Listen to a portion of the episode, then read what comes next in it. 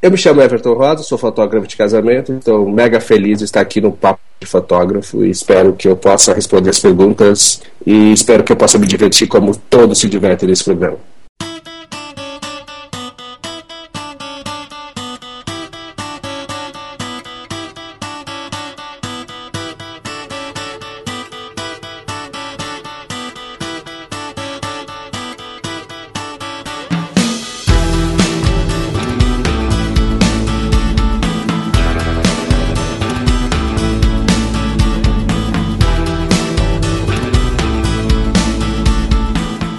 Sejam bem-vindos a mais um Papo de Fotógrafo. Eu sou Rafael Petroco e nem todas as perguntas de hoje são minhas. eu já me safei, tá vendo? É, né? Já se livrou dessa. Eu sou Ana Cariani e eu não gosto de rosa, eu prefiro roxo.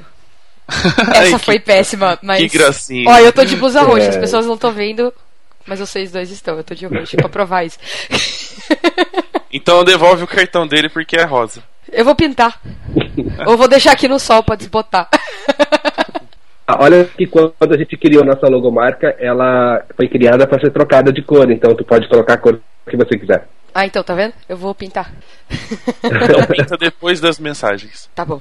Bom dia, majestade. Bom dia, Zazu. Eu lhe trago as notícias matinais. Vá falando. Bom, vamos falar primeiro do patrocinador deste programa. Ana, o Miguel mandou uma mensagem falou que só eu falo da 46 graus e ele quer uma opinião feminina sobre o 46 graus. Ele, eu dou opiniões, você fala e eu falo, é tudo lindo, é tudo maravilhoso. É, então vamos lá, 46 graus, graus. eu começo Glaus, bem é pra caralho. É, cebolinha. A 46 graus, a plataforma para você, fotógrafo, construir o seu site de uma forma rápida, fácil, vai ficar bonito pra caralho.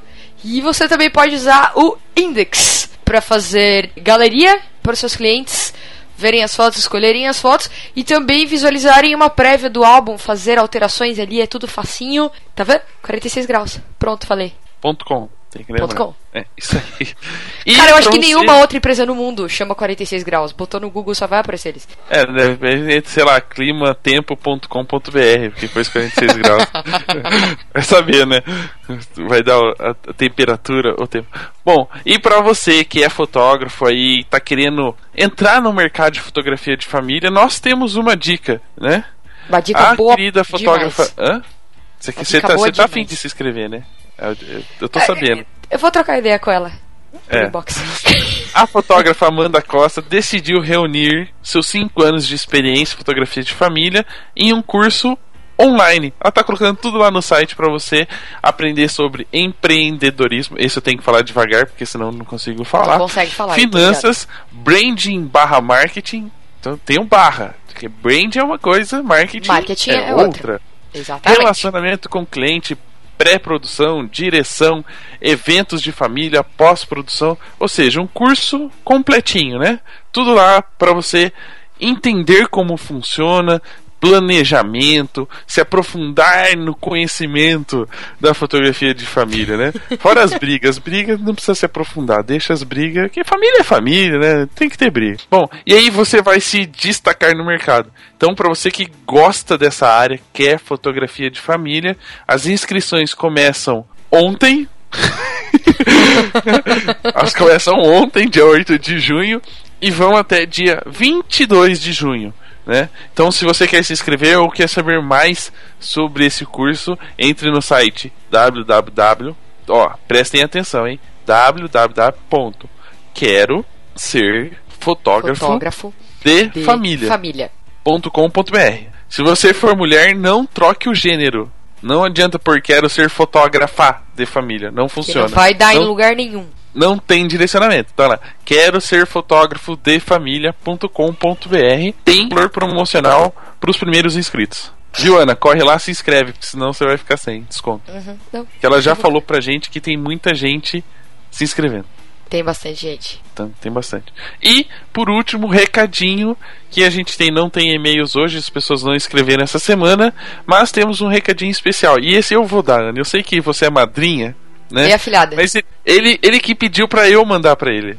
Ah. Então eu vou mandar um beijo pro Pevide. Foi o que ele escreveu. Eu normalmente mando abraços. É, mas Ele ele pediu um um- beijo, você manda beijo, né? Eu vou dar um beijo. É, no rosto, na bochecha pra ele. As ah, que gracinha. Tô visualizando Então- a cena. Ai, que beleza, aqueles rostos barbados, né? Então, um beijo, um abraço para o Pevide, que está lá nos Estados Unidos ouvindo a gente. E então aproveite e escute esse também, Pevide. E compartilhe. Tô ligada. Na verdade, ele já mandou mensagem aqui cobrando, não sei se você viu. Cadê o papo de autógrafo de hoje, né, Kariane? Eu não respondi ainda porque a gente tá gravando. É, de hoje, hoje, tá ouvindo hoje. Não interessa o dia que a gente publicar, porque é hoje. Exato. Então, tá aí, Hoje. Pevide, é hoje. Tchau. Tá bom, vamos pro, vamos pro programa.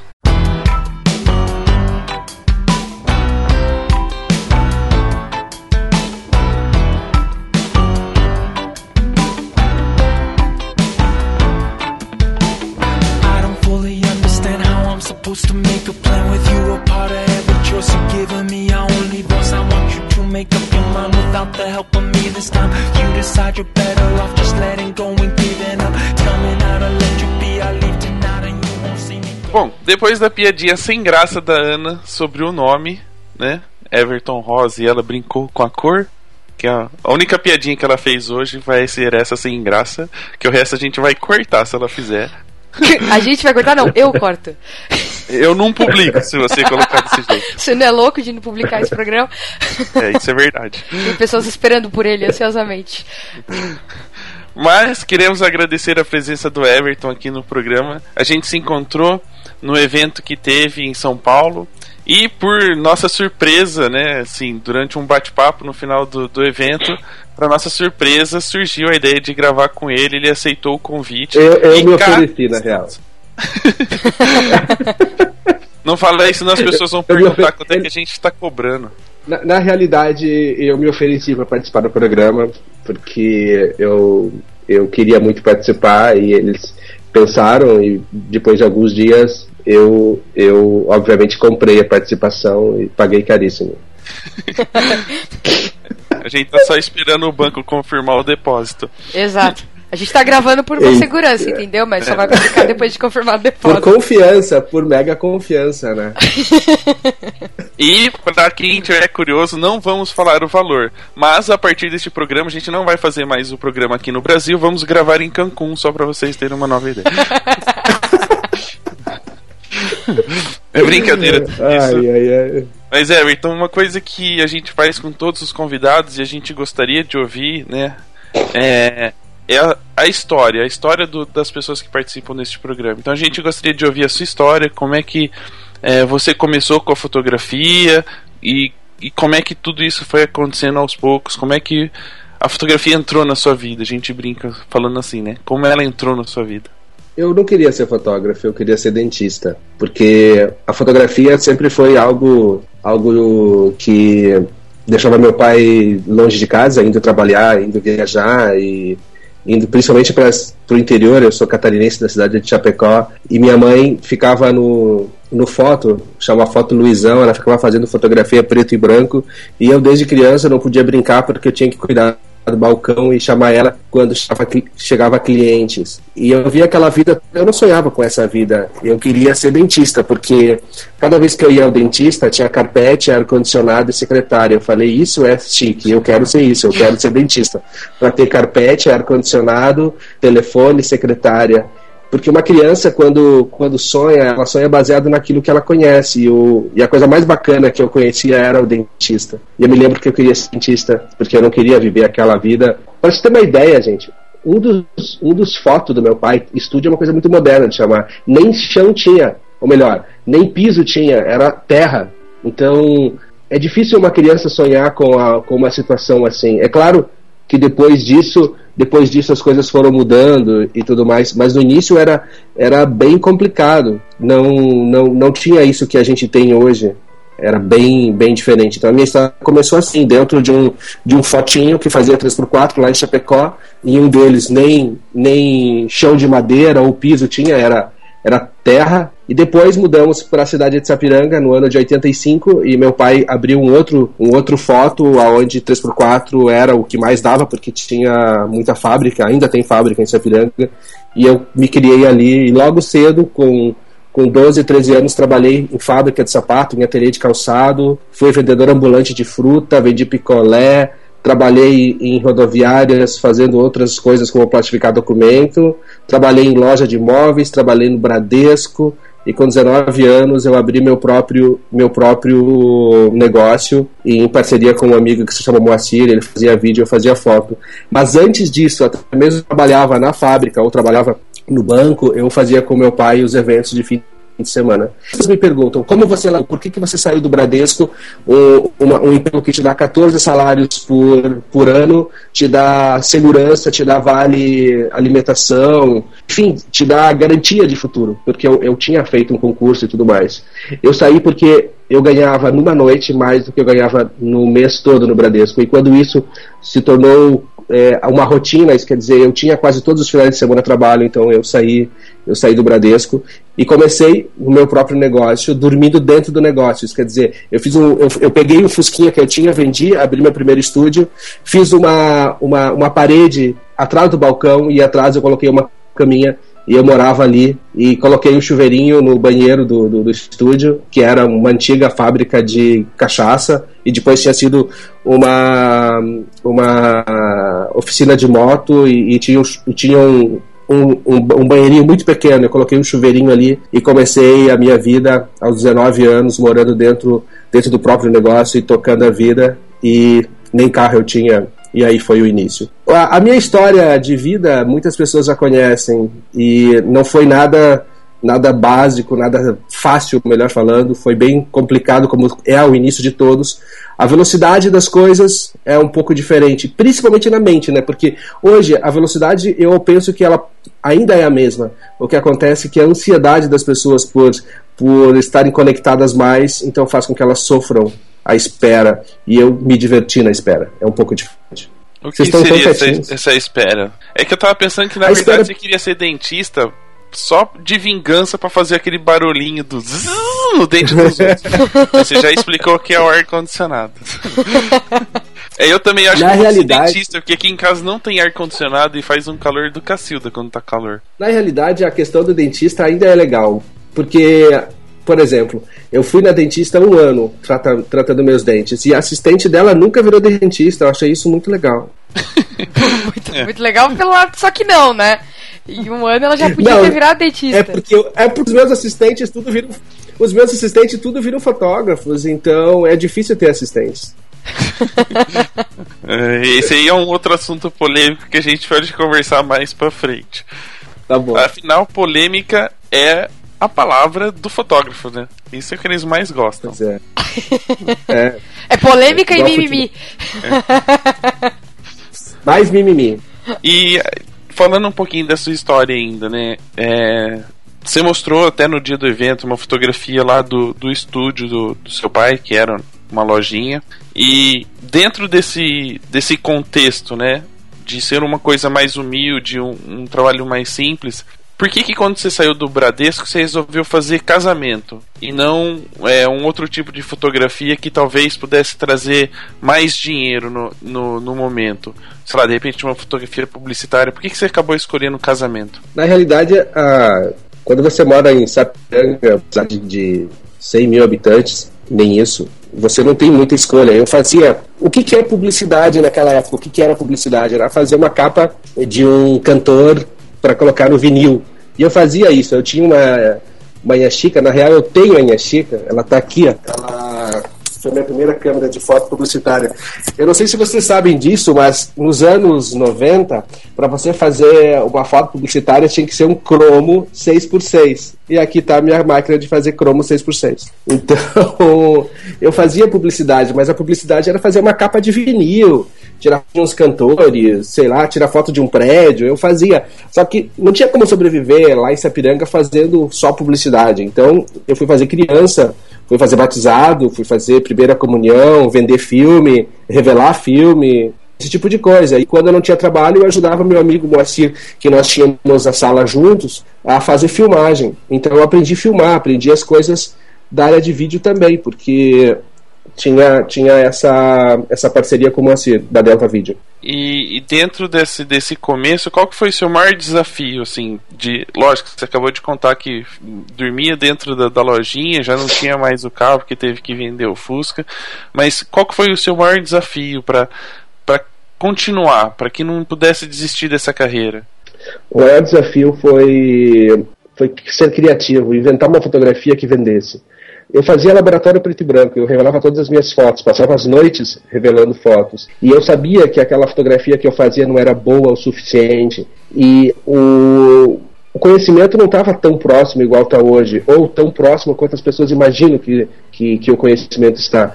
Então, a angústia não era por nenhum motivo que não fosse eu queria ser artista, eu queria fotografar coisas diferentes, eu tinha dentro, eu tinha dentro de mim algo que, que queria fazer diferente. Eu, eu me lembro que lá nos anos 90, quando eu comecei, eu pensava, nossa, eu preciso sair pelo mundo fotografando as pessoas que moram na rua, é, eu preciso fazer algo diferente, eu preciso, eu, eu tinha a fotografia no cérebro, só que ela sair se tornar real era um pouco complicado, porque a realidade do trabalho é diferente. E eu converso com pessoas até hoje que, quando vão fotografar, não conseguem ser criativas o suficiente o quanto gostariam de ser, porque o ambiente até mesmo os tipos de trabalho que elas fazem não viabilizam, não possibilitam isso. E eu também passei por isso. E eu queria fazer algo diferente, eu queria fazer algo que fosse, dentro do meu ver, artístico. E, e era um sofrimento isso. E o maior desafio foi conviver com isso porque quando você tem a veia artística, você quer, você quer fazer algo é, que as pessoas que as pessoas digam nossa, isso é muito legal, isso é, tudo, é muito diferente. E tu sabe que uma vez eu estava num, num, trabalho e chegou uma pessoa e disse para mim: Olha, você tem que parar de fazer essas fotos mais ou menos. Tu precisa ser que nem fulano de tal, olha as fotos dele. E aquilo foi me feriu no fundo, assim, porque de fato aquele cara era melhor que eu, e aí, então eu, eu fui correr atrás e me tornei melhor que o cara. Isso foi é difícil. Quando alguém fala uma verdade que dói, a gente fica com raiva da pessoa, mas acaba mudando, né? Eu falo, é, é, às vezes, né? Às vezes eu falo umas verdades pra ela, ela raiva. não muda, não. É, é, é não muda. engraçadinha. Ela me xinga e continua do jeito que ela é. É, é que às vezes dá muito trabalho mudar, né?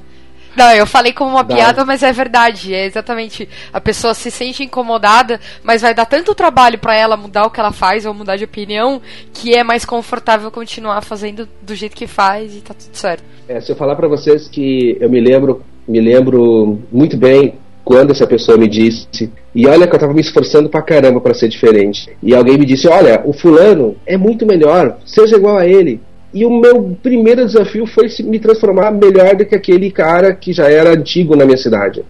E, isso aconteceu. Com o tempo aconteceu.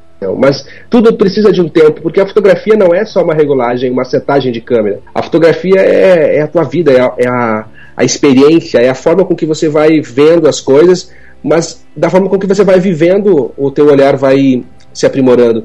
E às vezes, quando eu pego uma câmera qualquer e faço uma foto e vejo quão simples ela é, eu vejo quão complexa ela era no passado. Porque a mania de pegar a fotografia e colocar só numa regulagem, imaginando que uma setagem apenas muda, isso todos estão enganados os que pensam assim, porque a fotografia não é assim, já está mais do que provado que não é assim, porque eu vejo fotógrafos renomados mundialmente fazendo fotografia simplérrima, só que ali está a alma dele, ali está o estilo dele, e é isso que vende. E eu, agora aproveitando assim, falando da uma, uma dúvida minha, e eu acho que deve acontecer em várias cidades do Brasil, principalmente as que não são do, dos grandes polos.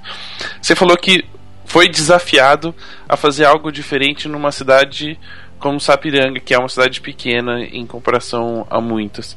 É, como é que é a relação de. Tudo bem, você foi desafiado a fazer algo diferente, né, a ser melhor que outra pessoa, mas às vezes o, merca o mercado te cerca para não fazer diferente. Né? É, vou citar um exemplo besta aqui de Campinas, mas que pode explicar um pouco a minha pergunta. É, hoje você vê São Paulo, Rio Grande do Sul, Florianópolis, vem, você tem o cara que faz só fotografia e o cara que faz só vídeo. Ele vende separado, ele consegue vender separado e consegue valorizar o seu trabalho em cima disso. E em Campinas é um mercado um pouquinho mais difícil que as pessoas só procuram foto e vídeo, foto e vídeo. E muitas pessoas que estão fazendo só fotos estão tendo que se virar para fazer vídeo também. É, como é que foi a sua percepção de tentar mudar o mercado para que visse o seu trabalho, que pudesse valorizar a, o seu diferencial? Se nós voltarmos é, lá para os anos 90, quando eu comecei, tu sabe que eu não fiz carreira mostrando álbuns fotográficos, porque para que eu pudesse mostrar um álbum fotográfico, as pessoas teriam que vir até mim ou eu, eu, eu ir até elas. Então, o que, que eu fazia? Eu fiquei amigo de uma colunista social aqui de Novo Hamburgo, onde eu moro hoje, que é uma cidade bem maior que Sapiranga, e eu passei a fornecer imagens para ela. Eu sabia quais eram os tipos de imagens que ela gostava de publicar, então eu pegava minha câmera e quinta, sexta, sábado à noite eu ia para as melhores festas, colocava terno e gravata, porque naquela época é, as pessoas já iam em, em, em, festas de terno e gravata. É, eu estou falando de baladas de, de, de, alto nível e eu fotografava as pessoas mais bonitas da festa. E é, durante a semana eu levava até ela a Zita Pereira é o nome dela. Eu levava as fotos, eu me lembro que eu copiava elas em tamanho 7 por 10 centímetros, levava para ela as fotos, e aí então ela escolhia algumas e publicava na coluna. E aí então eu fiquei conhecido aqui na região, porque sempre na coluna dela tinha pessoas bonitas, e com o crédito Everton Rosa. Só isso, colocava em cima da foto o crédito Everton Rosa. Então eu fiquei conhecido como um cara que fotografa pessoas bonitas. E, e isso foi o suficiente para as pessoas ficarem sabendo que eu existia. E lá, depois, em, no ano de 99, quando a internet tava, já estava bacana, eu fiz meu primeiro website e fiz uma festa é, aqui em Novo Hamburgo para lançar o meu website. Então, a primeira, o primeiro, no primeiro momento em que eu tive condições de colocar o meu material online, eu coloquei. Sabe, eu digitalizei. Eu comprei minha primeira câmera digital no ano de 2000 para 2001. Então, Olha que louco isso. 2000 para 2001. E eu digitalizei 100% em 2003. E antes eu fotografava com médio formato, filme grandes, é, 645 e usava 35 e eu gastava toda a minha grana para comprar as melhores câmeras e fazer os melhores portfólios. Então, eu nunca fui um cara que que olhei para minha profissão apenas como uma coisa que está me dando dinheiro para eu fazer outras coisas, mas eu olhei para minha profissão sendo tudo que eu tinha. Era a minha única chance de ir aonde eu gostaria de ir, de conquistar os sonhos que eu queria conquistar. Então, eu nunca poupei quando relacionou a minha profissão, tanto em equipamento quanto em informação, tanto em portfólio. Fato é que eu existia ou melhor, ainda existe uma feira chamada Foto Image Brasil, e eu a primeira vez que eu andei de avião na vida foi para ir a essa feira, lá no ano de 93, 94. Então, dos vinte e tantos anos que essa feira existe, eu, eu só não fui talvez em duas ou três versões, o resto eu fui tudo. E era o único lugar para se buscar informação, era essa feira.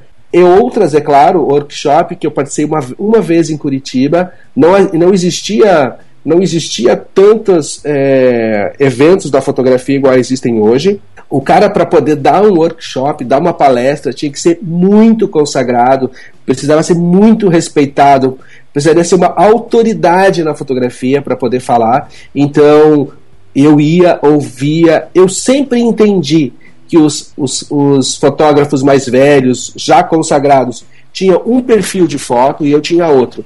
Eu sempre fui descolado. Para te ter uma ideia, que eu comecei a fotografar casamento de terno e gravata e eu usava tênis. E isso me fez diferente porque eu ia de tênis, porque era mais confortável. E eh, os grandes casamentos, as pessoas com muita referência, achavam aquilo bacana, descolado. Mas por que, que eu usava isso? Porque eu tinha visto referências gringas e eu tinha visto que os gringos usavam um, um, um estilo assim. Então, essa referência eu apliquei no meu trabalho. Entre tantas e tantas coisas que eu fiz para poder ser é, aquilo que, é, que eu sou hoje, aquilo que a minha, a minha equipe é, a minha empresa é, foi fazendo diferente, mas não diferente por ser diferente, diferente porque eu acreditava que aquilo é o que não tinha no mercado. Eu era a opção que não tinha antes. Eu era a opção que os outros não estavam oferecendo. Por isso. A gente percebe que desde o começo você tem esse esse feeling para marketing, né? Tanto quanto negócio como para marketing pessoal, né? Só pelo fato de você ter ido decidido fotografar para colunista e fotografar pessoas bonitas para gerar conteúdo agradável para que as pessoas te reconhecessem já é um, uma atividade de marketing. Eu acho que os nossos ouvintes, acho que a maioria das perguntas, né, Ana, quando a gente perguntou para alguém é, se tinha alguma pergunta para o Everton, uhum. era sempre relacionado a, a, esse tema. Você é visto como o businessman, né, o marketing man. é, por que esse detalhe, assim? Porque já logo no começo da carreira, né, dessa, dessa mudança, você tentou buscar sempre o, o eu vou chamar de mercado de luxo, porque é um mercado mais é, tipo, para mim eu, eu, defino como classe C, B, A e de luxo, né? E eu acho que hoje você atende esse de luxo e são poucas pessoas que fazem isso. Porque sempre a busca por esse mercado de luxo, que às vezes pode ser um mercado é, muito que define muito as coisas, né? Tem já suas escolhas. E quando um público de classe menor é mais despojado e descolado, como você estava falando agora, por que essa busca sempre pelo, pelo máximo? Não sei. Acho que foi por, pelo meu. Porque eu sempre fui muito humilde, de família humilde, e nada foi fácil. Não sei mesmo explicar. Existem coisas que eu não consigo explicar, por incrível que pareça eu sempre me dei melhor com as pessoas mais criativas e as pessoas mais refinadas. E mas eu nunca gostei de pessoas abobadas, pessoas metidas. E esse público é simples, é mais humilde, é mais simples, é, não mente, não engana, não não diz que gosta e não gosta, é mais verdadeiro. E eu fui me identificando e tendo amigos e fornecedores e fui me identificando mais com essas pessoas, por elas serem mais simples e mais verdadeiras. Se pode, pode, se não pode, não pode, não faz jeito para as coisas, mas te confesso que trabalhei para muita gente humilde na vida e ainda trabalho. Não, não é não é só o que aparenta, não é só o que as pessoas olham. Eu, eu já eu, eu, eu posso falar uma vez para vocês. Eu estava no meu escritório e tocou o telefone. Isso era umas sete da noite, eu acho. E uma pessoa me disse: Everton, você fotografa casamentos, né? Eu falei: fotografo. Então, eh, eu vou casar e eu estou pesquisando fotógrafo e eu consegui uma pessoa que me faz as fotos do meu casamento por 80 reais. Você consegue fazer por menos para mim? Eu disse, caramba. Pensei comigo, isso pode ser só uma pegadinha, né? E isso não faz muitos anos. Eu disse, me conte um pouco mais sobre você. Ela disse, olha, eu vou casar em tal lugar, é, vai ser do, no salão da igreja mesmo, as pessoas estão se unindo para ajudar a pagar. Então, eu vi que era uma pessoa muito humilde, muito simples, que tinha me telefonado e não sabia quanto a gente cobrava, não sabia nada. E eu vi que ali era um, era um teste para saber onde estava o meu coração, se estava no dinheiro ou se estava de fato no, no, casamento, na relação das pessoas. E eu vi que aquilo era forte demais. E então eu disse para ela: Olha, eu não consigo. Eu disse para ela assim: Eu consigo melhor, eu consigo fazer um valor menor para você. Eu vou fazer de graça, você não precisa pagar nada e fui com a minha equipe fotografar o casamento. E aquilo foi muito bacana, a gente ficou muito satisfeito em, em ter fotografado esse casamento e embora eu tenha convidado toda a minha equipe para fotografar e ninguém ganhar nada, a gente ganhou aquilo que o dinheiro não compra, que é entender que você está fazendo bem para as pessoas. E esse foi, foi um caso, eu posso citar outros inúmeros casos onde eu viabilizei uh, a fotografia e só que se eu começar a contar, todo mundo vai achar que, tipo, eu sou. É, eu tô contando essas histórias porque quero dizer que eu sou bonzinho e ninguém é bonzinho, mas toda vez que eu devia fazer algo para para fazer as pessoas ficarem felizes com as ficarem felizes com as fotos eu fiz. Só um exemplo que é legal de dar. Quando eu mudei para Novo Hamburgo, o meu professor de música, que eu, eu toco trompete, o meu professor de música assinou de avalista para mim, aqui em Novo Hamburgo, a casa que eu aluguei. E eu nunca esqueci disso, porque se não tivesse assinado, eu não teria realizado esse sonho. E eu fiquei pensando, o dia que o filho do Renato casa, eu quero dar o casamento. E, e um dia chegou no escritório a filha dele. E, e aí começamos a conversar sobre o casamento dela e eu disse, qual que você gosta? Qual que você quer? Ela olhou, ela disse, ai, eu não sei. Eu falei, Esquece o valor. Se você tivesse que escolher um trabalho, qual álbum você gostaria de ter? E ela foi toda encabulada e escolheu um mediano, nem pequeno nem grande. Eu disse, ok, esse tá bom para você? É, tá bom. Eu peguei, ok. Eu disse, eu vou fazer a proposta para você. E mandei preencher um contrato e coloquei que estava pago. E disse para ela, ok, esse vai ser seu álbum do casamento e já está pago. Ela, como assim? O seu pai. Ele assinou de aval no ano de 99 e eu esperei eu esperei todos esses anos para poder retribuir esse carinho que ele teve por mim. Então o teu casamento não vai custar nada, a gente vai fazer não custa nada. Ela disse: Sério? Eu disse: Claro que é sério. Nossa, o meu irmão Abílio casou e ficou com medo de vir aqui porque custava muito caro e agora eu ganhei. Eu falei: É, era para ser o dele, mas ele não veio, então vai ser o teu. Então, esse tipo de coisa, gente, é, não é uma coisa que a gente fica fazendo propaganda que faz isso, mas acontece na minha carreira e acontece na carreira de muitos. São provas para ver onde está o nosso coração, entendeu? As pessoas falam muito de casamento, falam de arte, falam de sentimento, de emoções e poucos falam de negócio, né? Eu queria saber de você assim, não é ruim ganhar dinheiro, né? Na questão de. É um serviço, é um trabalho, você cobra para isso, todo mundo cobra para isso, é um, é um trabalho.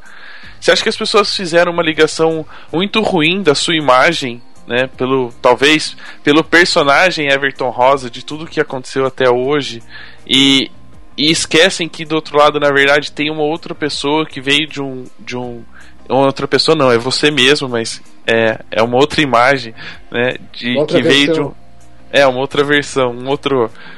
Uma outra máscara aí. Vai, vai ficar ruim se eu falar essas coisas. Tá, eu já entendi. já entendi. É, tu sabe que quando você você começa, todos nós somos iguais e temos as mesmas as mesmas ambições, os mesmos sonhos, queremos queremos algo. E eu sempre quis muitas coisas, mas desde que eu comecei lá com meu pai com 13 anos e agora eu com 41 anos de idade, eh, é uma grande caminhada até aqui. E eu sempre fui um cara que gostei de mostrar ao mundo eh, aquilo que eu fazia. Isso até mesmo quando a internet não era não era a, a nossa realidade, não existia internet, existia só o jornal da cidade. Eu acredito sempre que de, de nada adianta eu ser bom se as pessoas não souberem que eu sou bom. De nada adianta eu ter uma fotografia se as pessoas não saberem que eu faço fotografia. Mas não precisa ser a pessoa mais a mais importante do Brasil, mas talvez a mais importante da tua cidade, do teu bairro, do teu é, do teu relacionamento, enfim, aqueles que você conhece que fazem a diferença. Até mesmo numa sala de aula tem aquela pessoa que, que é a mais formadora de opinião, em que todo, todos seguem aquela pessoa, a mais popular. E essa pessoa, eu sempre gostei de ter amizade com ela. Eu sempre gostei de ter a opinião daqueles que fazem a opinião, fazem a diferença, que têm a opinião, que são, que são aqueles que mudam o mundo. E eu me tornei um desses, porque de acordo com, com aqueles com quem tu anda, tu acaba se transformando parecido, porque a forma de pensar, a forma de agir, a forma de ver as coisas, você vai adquirindo. E eu sempre andei com essas pessoas, e como eu trabalho com fotografia de casamento, aquilo que eu quis mais mostrar foi minhas fotos de casamento. E, por incrível que pareça, quando eu faço uma postagem, ou até mesmo eu faço uma entrevista, é, eu já tive uma série de televisão e tudo mais, eu nunca tive vergonha de mostrar quem eu sou. E por não ter vergonha de mostrar, então a interpretação, a interpretação é de cada um. Eu faço. Se vai dar certo, nem sempre dá certo. Eu já fiz vários projetos que não deram certo. Mas eu estou fazendo, estou indo, estou lutando, estou buscando. Eu trabalho com fotografia de casamento, eu amo vender. Hoje mesmo eu vendi trabalhos. Isso é, isso faz parte da minha vida. Vender, se eu não vender, se eu não vender o, o que eu faço, como é que eu vou sobreviver? Então eu preciso de usar os instrumentos que tenho para que a venda seja aconteça. Mas eu, mas eu não posso olhar a venda como um prêmio. A venda não é um prêmio, a venda é uma recompensa. Isso quer dizer, a recompensa ela vem de acordo com, com o teu trabalho, de acordo com o empenho, de acordo com a tua valorização. A pessoa do qual eu fotografo, ela também se sente privilegiada, porque está tendo algo que ela considera bom. E isso é com todos, não é só comigo. Agora, se alguém não tem uma, uma expressão é, de mídia como, como, como eu tenho, ela pode vir fazer um curso comigo que eu ensino. E aí, se ela vai aprender, é outro detalhe. Tlim, tlim. Depois a gente, a gente tem os adicionais, tá? É, você pagou pra dar entrevista, bom. os adicionais de propaganda a gente manda o boleto Mas separado. eu nem falei a data do curso, não falei nada. A gente ganha por comissão nessas partes aí. E falando um, pouquinho da, dessa sua do seu direcionamento de mercado, né? Que você estava decidiu atender esse, esse mercado de luxo. É, eu chamo de mercado de luxo. Eu não sei, você tem algum nome para isso?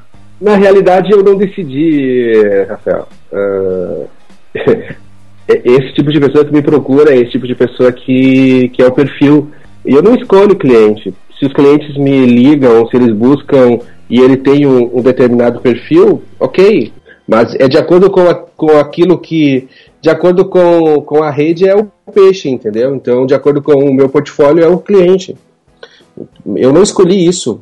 É, fato é que eu fotografo, fotografo, já fotografei muitas coisas simples e ainda fotografo, porque nem sempre a pessoa que faz a festa no melhor lugar ou que tem as maiores condições são a, a que compram trabalhos. Eu tenho trabalhos que custam menos que pessoas pessoas normais compram também e são muito felizes e eu sou muito feliz em fazer para elas também. É Mas é claro que o, o, perfil do cliente existe um perfil de cliente que é mais comum ser meu cliente, isso faz parte. Como é que você foi? Como é que nasceu? O, o, o, vou chamar de grife. Como é que é que eu sou muito luxuoso, né? Eu tenho que pôr nome nas coisas. É, não, você não pode chamar grife. de grife. Você pode chamar de, de, de, nome ou de marca, porque é não, o nome foi quando ele nasceu. O pai dele tá deu Everton tá, Rosa. Tá, beleza, então não, a marca é Everton Rosa. Everton Luiz da Rosa. Nasceu o dia que ele nasceu, que o pai dele foi lá e registrou, Cacilda.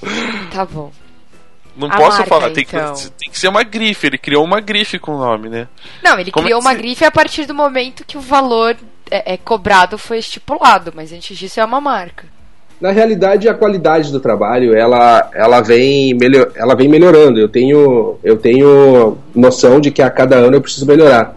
E a cada ano é necessário, é necessário é, você a, a romper é, a, alguns paradigmas que não servem mais para nada e criar produtos melhores. E eu fui criando produtos cada vez melhor.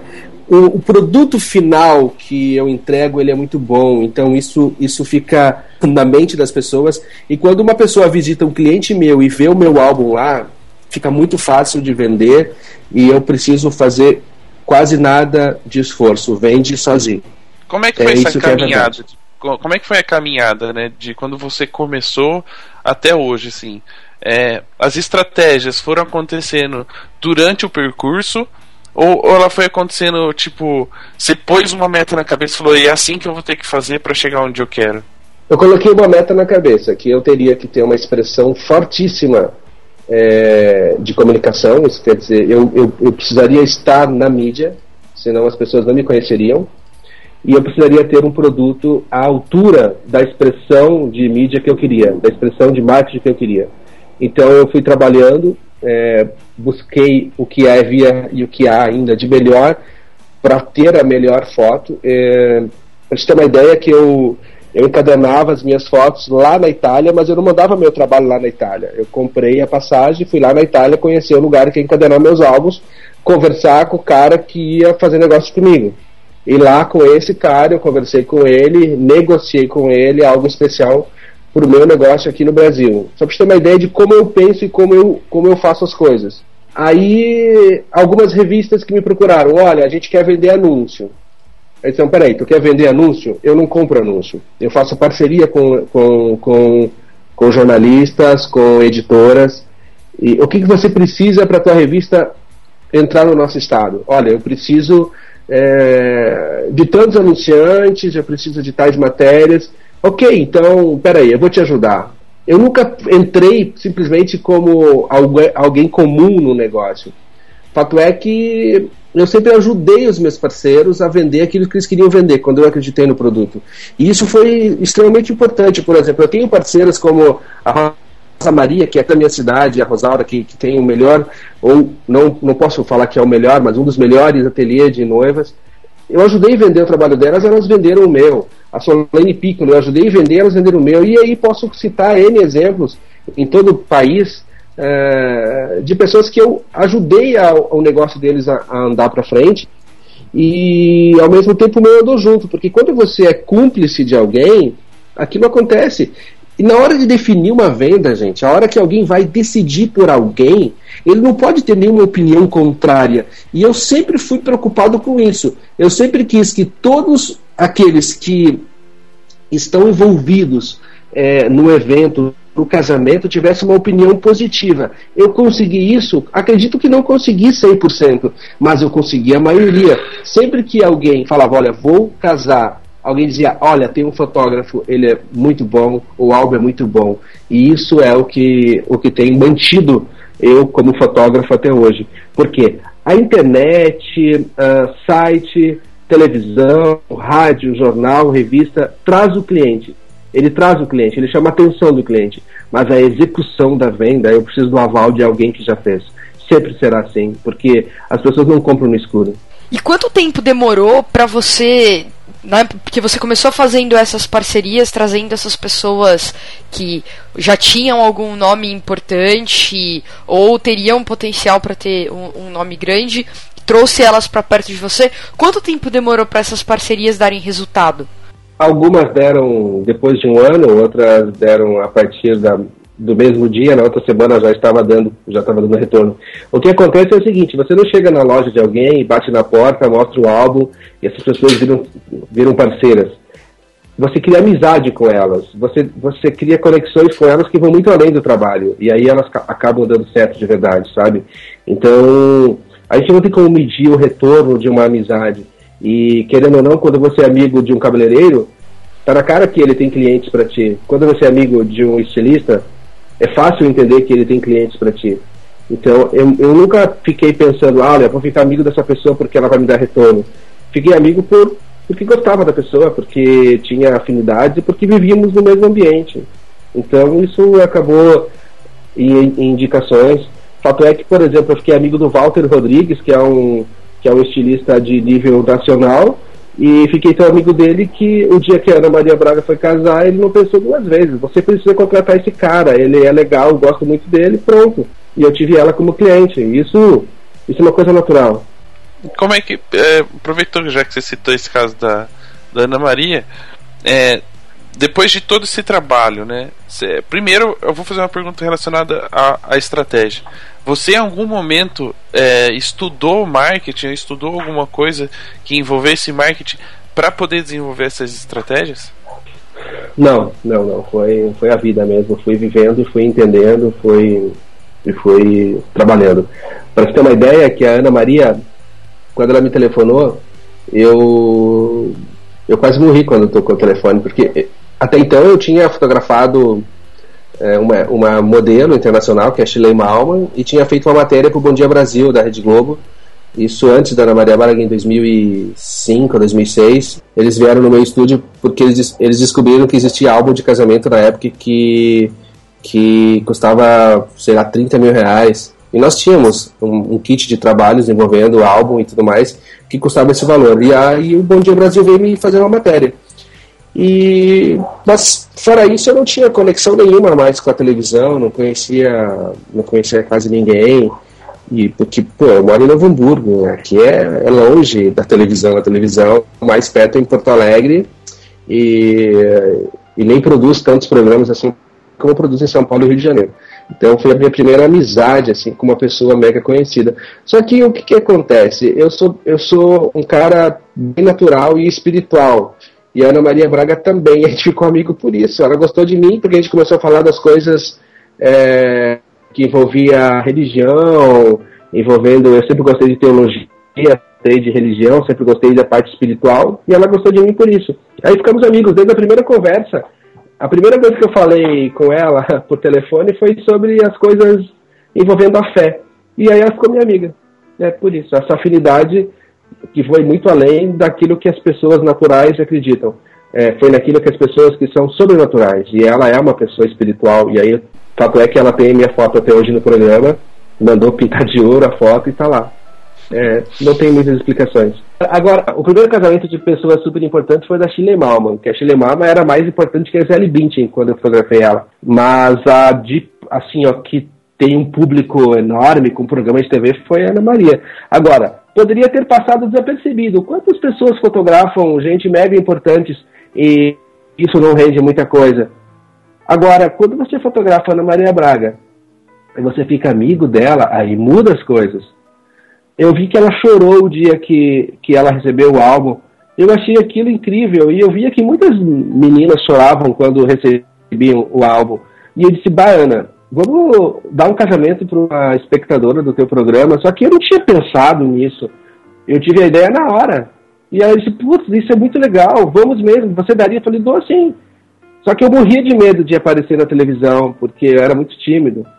E ela disse, não, vamos fazer isso. Chamou a diretora e a gente gravou, e a gente fez um, uma promoção, e a gente deu um, um, um, álbum, e depois fizemos outro, e mais outro. E aí fiquei conhecido, porque ela gostava de falar comigo. Ela fala comigo no celular.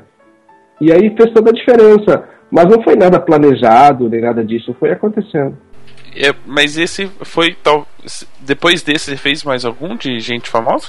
Cara, eu não sou um cara que fiz muita gente famosa, não. Eu fiz de uma atriz que chama Larissa Maciel, fiz do Otávio Mesquita, que, que, que tem programa de televisão, é, fiz, da, fiz a inauguração do estúdio novo da Ana Maria Braga, que foi ao vivo, eu fotografei, virou livro e muitos artistas assinaram.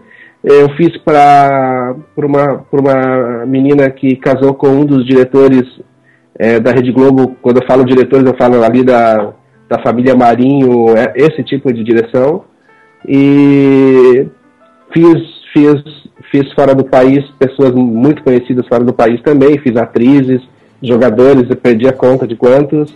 Atendi a vice-presidente mundial da PepsiCo no Brasil, atendendo, é, fotografando o presidente da República também, fazendo livros fotográficos. Os meus trabalhos, eles demandam muito trabalho, eles são dias trabalhando e eu geralmente edito vários livros, não um livro só.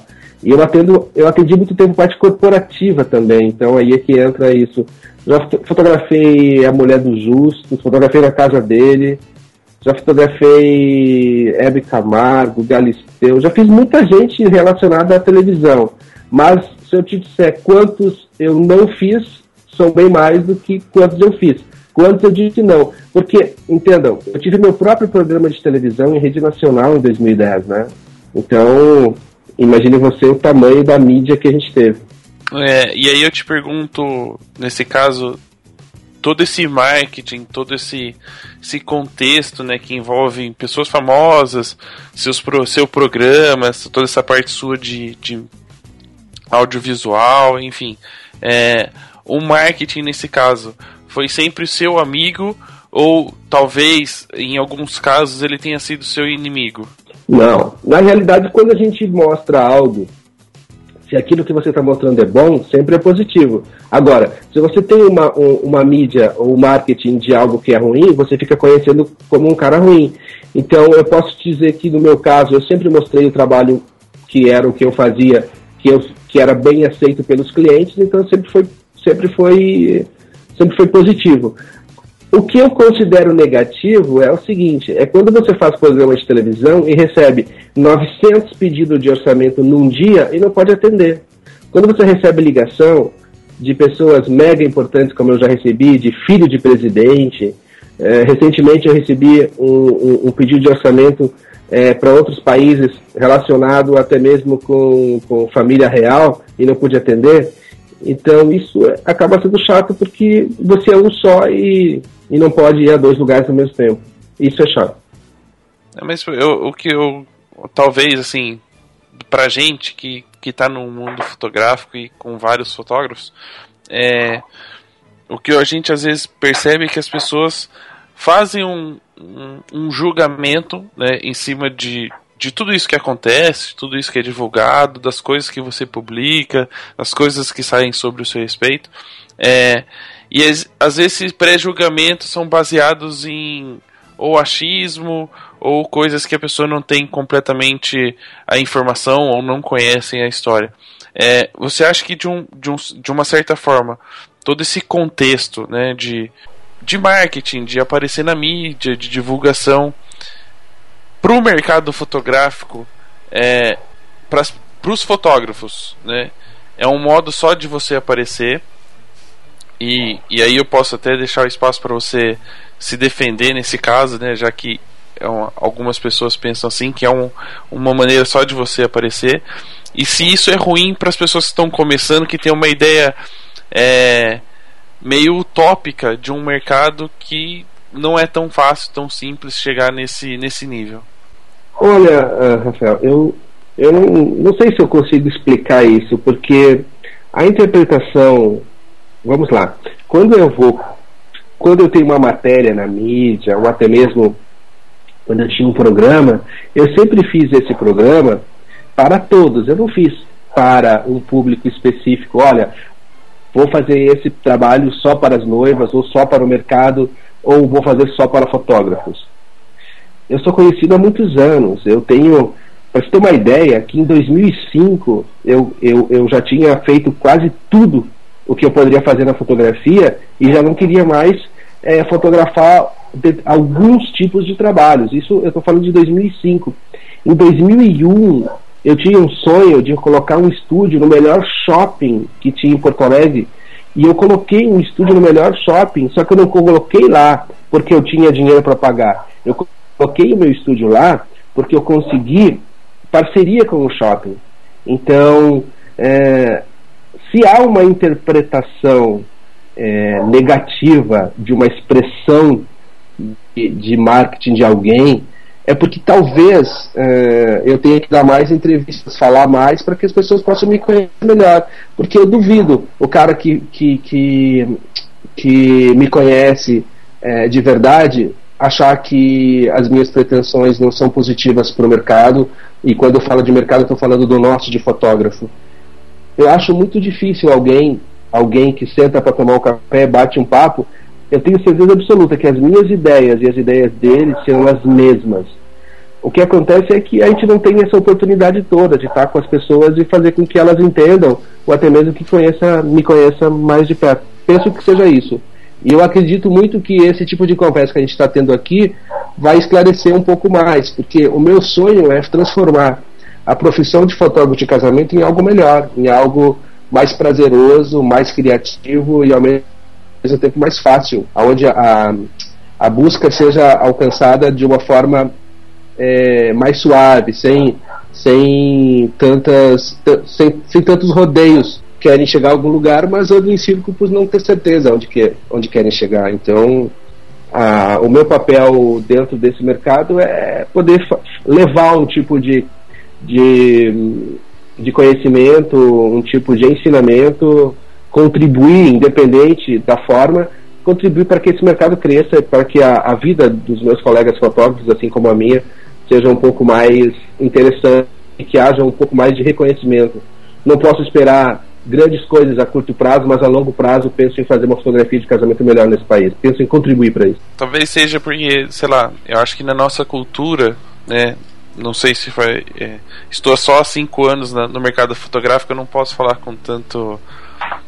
com tanta prioridade sobre o assunto. É. Pro, como é que é? Propriedade, não prioridade. Pro... Ah, então tá bom. É isso aí mesmo.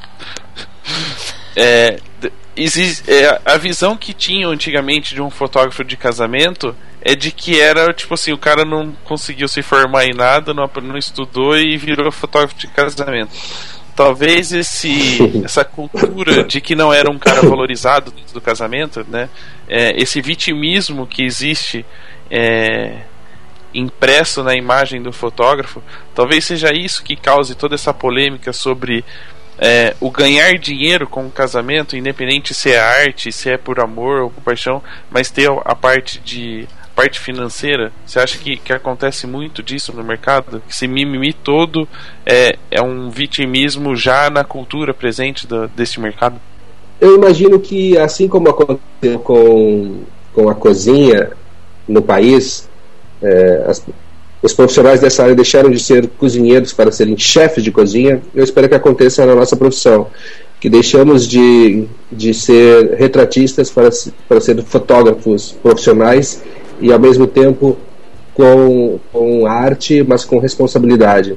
A, a, a cozinha com arte, ela é fantástica, mas ela precisa ter gosto, ela precisa ter ela precisa trazer uh, aquilo que ela promete, porque a alta cozinha, quer dizer, uh, o chefe de cozinha ele traz um prato que ele é bonito, mas ele é gostoso, ele é bom, ele tem todo, ele tem todo um, um ambiente, né, uma experiência, né? e a fotografia é isso também, é uma experiência de ser fotografado e depois ela é um produto que precisa ser bom, ela precisa ser durável e tudo mais. Então, eu imagino que um fotógrafo de casamento ele pode ser um artista se fizermos alguma coisa por essa profissão, se aqueles mais velhos, ou até mesmo não mais velhos, mas aqueles com mais é, experiência, ou até mesmo com algo novo que, que, que venha de uma nova mente, de uma nova fotografia, se isso tudo é, estiver é, conectado, acredito que haverá crescimento, mas é necessário ter humildade. Sem humildade, sem respeito, e se a fotografia de casamento for é, feita por pessoas responsáveis e com paciência e que, que sejam pessoas que respeitem é, o seu próximo, o seu colega, eu acredito que possamos sim construir uma nova identidade. E aí essa identidade estará no, no coletivo. As pessoas, quando, quando chegarem a um casamento e olharem para o fotógrafo, elas terão respeito é, não por essa pessoa específica, mas pela classe e é o que acontece hoje. Por exemplo, até alguns anos atrás, se eu tivesse um restaurante, restaurante e o dinheiro viesse conversar comigo, eu diria: se o cara está aqui, quem está fazendo minha comida?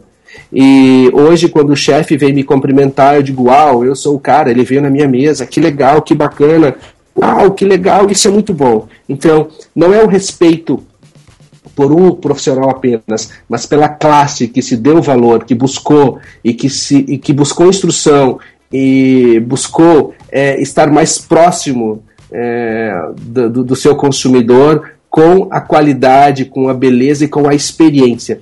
É, agora, do ano 2000 para cá, vamos fazer o seguinte: nós estamos em 2015, então fazem 15 anos que eu acredito firmemente que a experiência vale mais do que qualquer outra coisa. E uma pessoa que passa pela experiência de ser fotografado, ela se torna uma pessoa mais é, confiável, não confiável por outros, mas ela confia mais em si, ela se conhece melhor.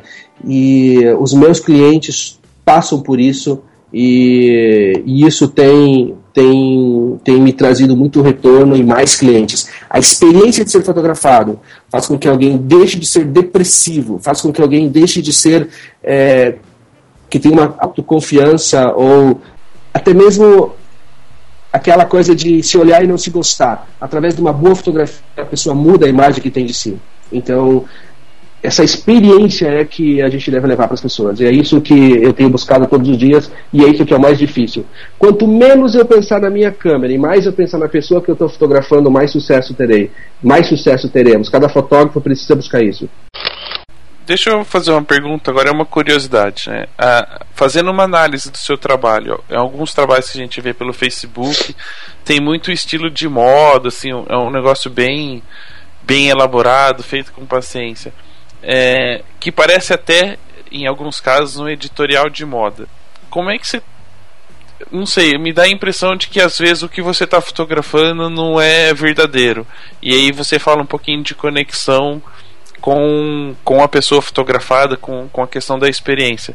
Como é que é essa sua relação? Como é que é você tenta fazer o equilíbrio entre essas duas duas duas partes assim, entre experiência e um estilo fotográfico ou um modo uh, eu não tenho uma palavra correta para isso. A foto de foto... moda é simples. A foto de moda é simples, Rafael.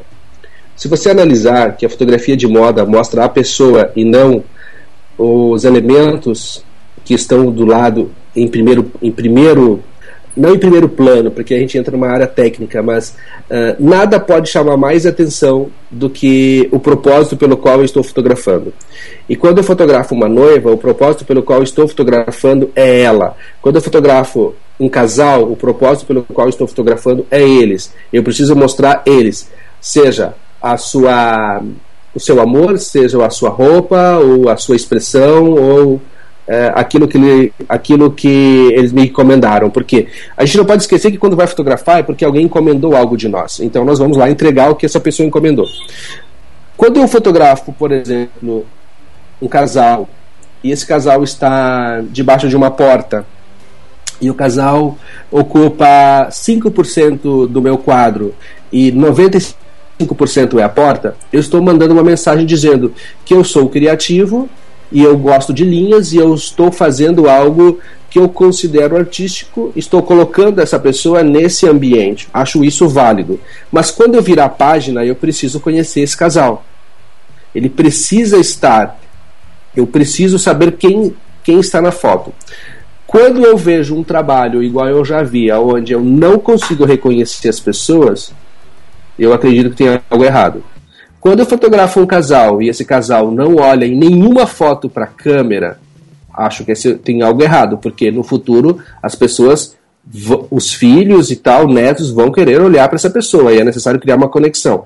Então, quando eu fotografo moda, eu fotografo exatamente igual eu fotografo um casamento, porque o meu cliente compra revista de moda, o meu cliente vai ao cinema, o meu cliente tem essa referência. Então, fica muito fácil para mim.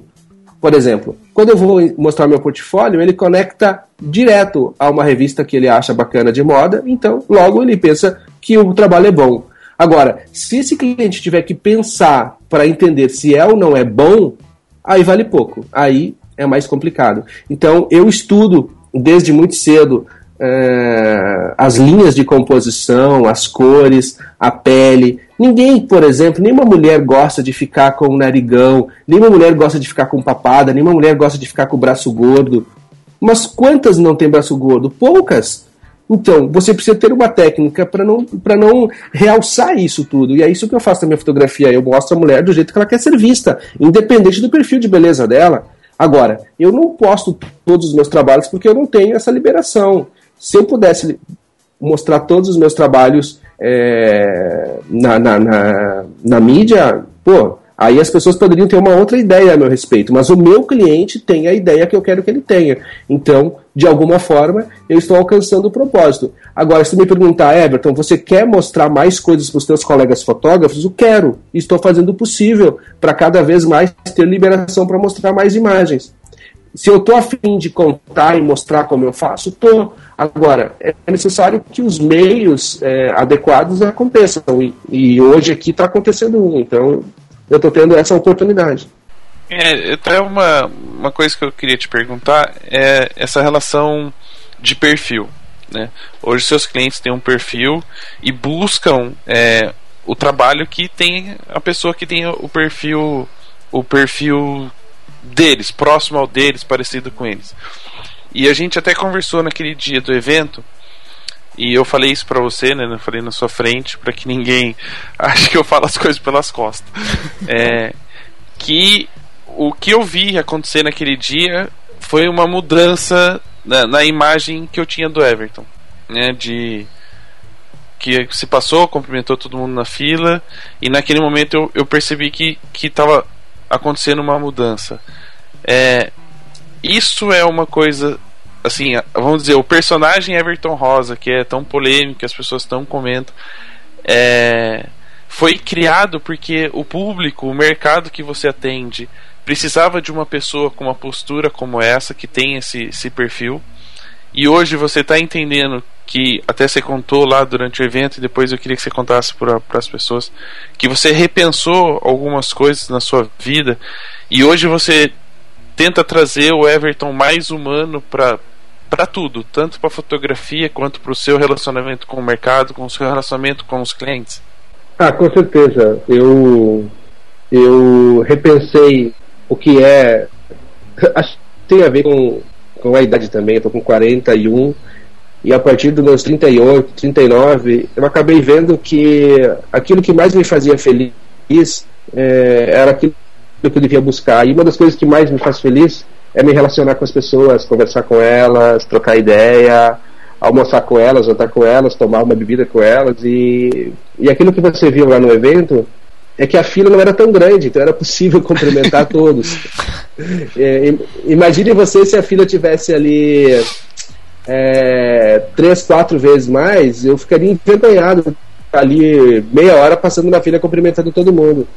Então, aquele é um evento do meu patrocinador, do qual eu sou embaixador, e as pessoas que estavam ali, com certeza, é, eram pessoas que me conheciam, então eu fiquei muito feliz, mas pode ter certeza que eu tenho vergonha de fazer isso, porque é, eu sou tímido, por incrível que pareça, mas eu tenho ideia de, de chegar mais perto das pessoas e conversar mais com elas.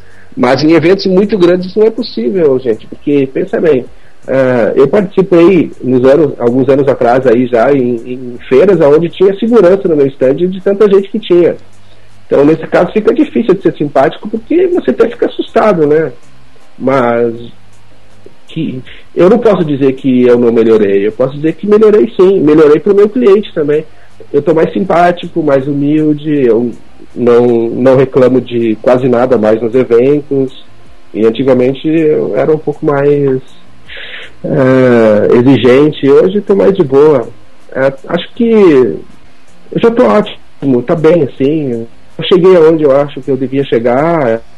E tenho muito mais para fazer, mas tá bom assim já. Eu preciso levar minha filha no colégio e ser feliz, preciso ser feliz, preciso é, fazer os meus trabalhos e ser feliz. E é isso que importa. Eu tô de bem, eu tô melhor, eu tô, eu tô mais de bem com a vida. Penso que seja isso. E isso acaba é, indo para tudo, né?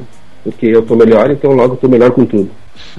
eu tô mais é. feliz e eu apertei a mão de vocês com alegria lá. Não foi tipo, olha, vou apertar a mão porque aí todo mundo vai pensar que eu sou legal. Imagina, eu jamais faria isso. Se, eu, se você pode ter certeza que se eu tivesse chateado, eu não ia cumprimentar ninguém. Eu tô bem, tô bem mesmo. E aí é só o que acontece. Só não cumprimentei a Ana porque ela não tava. Eu cheguei atrasada. eu tinha um pequeno probleminha no meu trajeto. Eu cheguei atrasada. Mas me cumprimentou depois no final. Então tá certo. Depois, depois. Até te elogiou. me né? apresentar. Pois é, coisa rara, né? Pois é, né? Você viu? Para as pessoas não saberem qual foi o elogio, ele disse que eu sou uma pessoa bonita. Petroco nunca faz esse elogio. Afinal, o que, que você vende? Fotografia ou status? Uau, eu vendo o que as pessoas querem comprar. eu vendo fotografia. Agora, se ela achar bacana que eu vá no evento dela, meu, com todo prazer, tô lá. Pagando. Sim. É pagando que mal tem, né? Todos nós somos fotógrafos, trabalhamos e temos um cachê, e às vezes esse cachê é dinheiro. Às vezes não. Às vezes é notoriedade. Uma vez eu conversei com o JR Duran e ele disse: às vezes ganhamos dinheiro, às vezes ganhamos relacionamentos, ganhamos notoriedade, ganhamos mídia. As pessoas nos dão aquilo que ela tem e a gente aceita aquilo que precisa. Então, é pessoas que querem que a gente vá nos eventos paguem, né, Ana? Que nós estamos precisando do dinheiro, não Exato. queremos mais notoriedade. Já tenho é é? relacionamento pra caralho, no, conheço gente pra né? caramba, né? me dá dinheiro que eu no momento ficarei mais feliz. nessa, nessa etapa. Agora lembre-se, lembre-se, dinheiro é igual água, só vai para onde tem mais. Ih, fudeu então. É. Já é. Qual que é o segredo então? Qual que é o segredo? Aqui. Comprar um balde e andar andando com um balde. Não, segredo é ser artista, porque artista ninguém sabe se o cara valoriza o dinheiro ou valoriza a arte, porque o artista não tem os mesmos valores de uma pessoa comum. Então, você não pode fazer cara de comerciante para vender fotografia. Você não pode, você não pode, o cliente não pode imaginar que você está afim só do dinheiro dele. Eu jamais estou afim de um negócio só pelo negócio. Eu estou afim por ideal, eu estou afim de fotografar porque eu quero fazer a pessoa ficar maravilhosa. Eu quero fotografar porque eu acredito que o casamento vai ser lindo. Eu não quero fotografar porque um contrato será grande. Porque se fosse assim eu não venderia nada. Porque ninguém que busca dinheiro alcança dinheiro. Então, eu não posso. Chega um cliente meu aqui, a última coisa que eu falo com ele é sobre valores. Imagina, eu estou mais interessado na vida dele, interessado como é que ele conheceu ela, como é que vai ser o casamento. Aí, por fim, se tudo der certo e eu tiver afim de fotografar ele e ele tiver afim que eu fotografe, a gente chega a um acordo financeiro. Deve ser assim. Ao contrário, o meu cliente que pode estar agora ouvindo essa entrevista vai saber que eu não estou atrás de clientes por dinheiro. Assim como eu não, não faço curso de fotografia por dinheiro, eu faço por ideal. Agora, se os negócios que eu crio são bons a ponto de ter retorno financeiro, eu acredito que a melhor recompensa é, sobre um, um, trabalho bem feito é o retorno que você tem financeiro dela. Então, amém. Se, te, se tá bom, as pessoas estão comprando. Se tiver ruim, as pessoas não compram. Mas você acha que tem pessoas que talvez vão atrás para contratar você pelo status que você tem no mercado? Não, não. Não pelo, não pelo seu trabalho. Acho... Tipo, ah, eu não vou contratar ele. É, não quero saber como que é a fotografia não, dele. Eu quero contratar para dizer não. que eu tive ele fotografando meu casamento. Não, não. Contratam porque querem, querem as fotos bacanas. Mas as pessoas gostam de mim. Então, gostam que eu esteja no casamento também. Fato é que tem um monte de gente que me convida para fazer um brinde com eles e depois que eu paro de fotografar. Eles compram um pacote, né? Compram você pelo que você é, porque você consegue fazer a foto que eles querem ter. O resultado sempre é a fotografia. Mas é como eu te disse, é, eu tenho um monte de gente que presta serviço para mim que eu tenho o maior prazer de tê-las perto. Então, é um conjunto. É, Agora, vamos falar dessas Vou pessoas vou perto. não é igual vou comprar uma bolsa da Hermes porque as pessoas verão que eu estou com a bolsa, entendeu? Mas a bolsa é boa pra caramba. É a melhor bolsa. Entendeu? Então, você você você tem as duas coisas sempre. essa questão de ter as pessoas perto, né? É, vou- já que é pra criar polêmica, vamos, vamos falar as polêmicas. Então. Chuta o balde, vai. equipe. Como é que é Hum. o seu trabalho com relação à sua equipe, né? Porque você está vendendo uma imagem que é você, um trabalho que é, que é você. Em alguns casos, vai só a equipe, você vai junto. é, Não. como é que a equipe tem que trabalhar para você? a, a equipe que trabalha comigo, eu só faço um evento por vez, né? E, é, porque eu não tenho mais a empresa de trabalhos a staff, eu fechei em 2012. Eu tenho fotógrafos associados que são, são fotógrafos que, que nós temos um negócio, inclusive ele está ele, ele, ele é um projeto novo. E o trabalho que eu faço tem o meu filho, que é meu segundo fotógrafo, eu tenho um assistente, e aí depois eu tenho uh, um terceiro fotógrafo que não é todo evento que vai. Então, a princípio, a minha equipe é eu e o meu assistente e o meu filho. E às vezes eu tenho outros assistentes que são contratados na cidade onde eu vou trabalhar. Então, eu trabalho em cidades que. que ah, na Europa, por exemplo, eu tenho o Pedro, que é um português que mora em Londres, que trabalha comigo, que é fotógrafo da Get Image, que é um cara mega bom.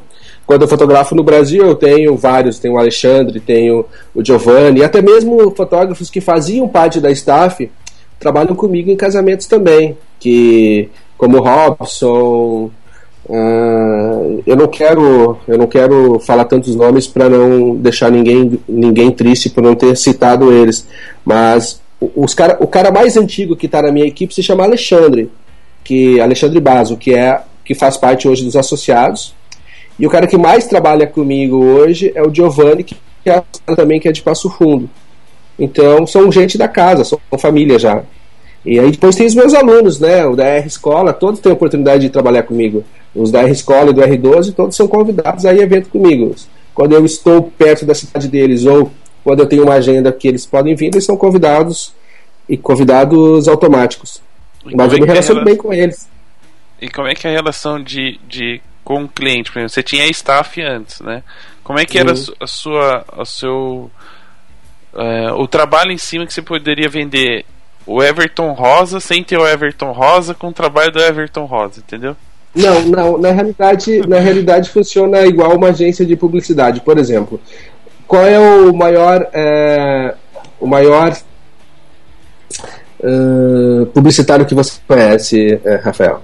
Um nome de expressão Washington nacional. Washington Washington. Oliveira, da W Brasil, conheço ele. Mas tem o Nizam Guanais, que é o único cara que, Hum, que tem uma, uma expressão internacional. Esse cara, quando ele pega uma conta, ele tem, a- ele tem a estratégia é, a estratégia global, a estratégia primeira estratégia de uma conta e depois o IPD é que toca. Então, quando eu montei a staff, eu pensei na publicidade, porque eu disse, eu tenho uma ideia, uma identidade, eu tenho um método e ele vai ser trabalhado em cima disso. E foi isso que eu fiz. Quando eu vi que isso não era mais interessante para o meu negócio, que eu queria ir para um, um, um, um, um outro lado, queria ter outro tipo de trabalho, eu fechei. Mas para te ter uma ideia, que quando eu vendia staff, nem era Everton Rosa, era staff, né, o nome. Então, para ser justo com o cliente, porque o cliente não pode comprar algo e receber. Não pode comprar uma coisa e receber outra. Precisa ser, ser algo. Você precisa ter a lei do comércio em primeiro lugar, que é a lei do, do melhor da compra, que é você prometer e cumprir aquilo que você prometeu. E eu não posso prometer uma coisa e entregar outra.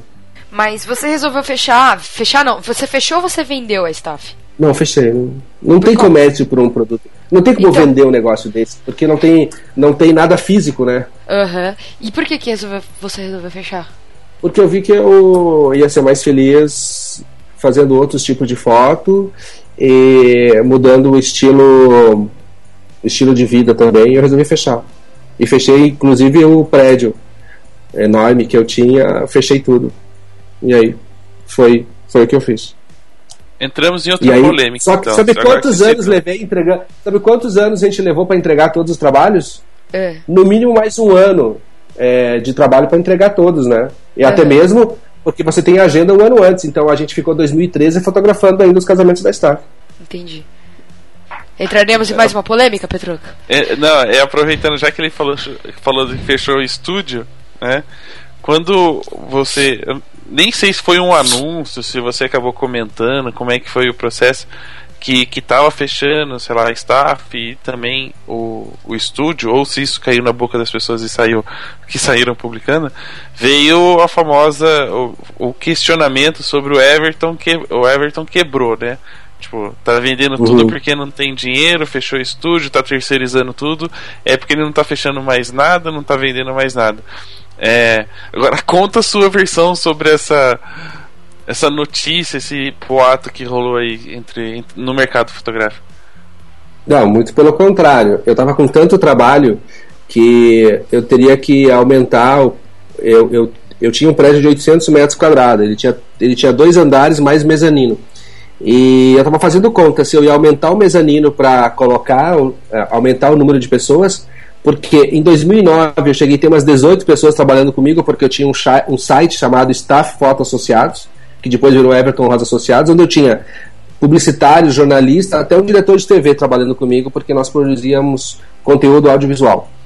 Depois disso, a gente ficava sempre na casa de 15 funcionários e tal. O fato é que eu tinha que ter aquele relógio aonde tinha que colocar o dedo, a, a, a impressão digital, porque era lei acima de um número X de funcionários. Então a gente estava com tanto trabalho, tantos trabalhos, que eu estava pensando em aumentar o, o estúdio. Só que eu costumava sempre sentar na minha na escada que subia para minha sala e ficar olhando as coisas. E eu ficava muito feliz em sentar e, e, e- olhar tudo. Só que eh, chegou um dia que eu que eu pensei que tudo aquilo não era exatamente o que eu buscava, porque eu estava administrando mais e fotografando menos, mesmo quando praticamente todos os finais de semana. Mas eu estava sem tempo para viajar, para pesquisar, para tratar minhas fotos, para dar um fim no trato mesmo no meu trabalho. Foi aí que eu tive a ideia, porque eu tinha, por exemplo, o Márcio, que tem uma empresa hoje de vídeo, e o cara é super bem é, estabelecido. Eu tinha o, o Magalhães, que era chefe da edição, que hoje dá curso, palestras. Eu tinha a Kelly, que foi minha chefe também e que hoje é uma mega profissional, que edita, dá curso também.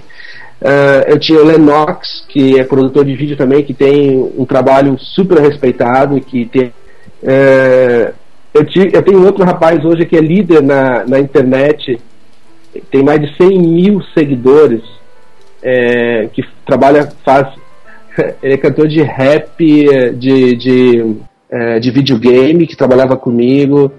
Gente, eu tinha uma equipe fera, eu tinha um financeiro, São Paulo, que é um cara espetacular, que trabalhou muitos anos comigo cuidando da parte financeira. Eu tinha uma- um, um bocado de gente que era espetacular e que continua sendo espetacular. E eu não queria.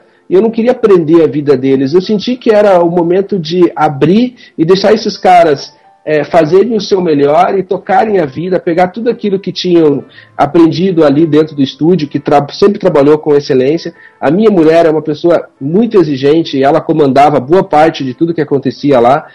Eu libertei a vida dessas pessoas, libertei de uma forma bacana de falar, mas eles tocaram o seu negócio.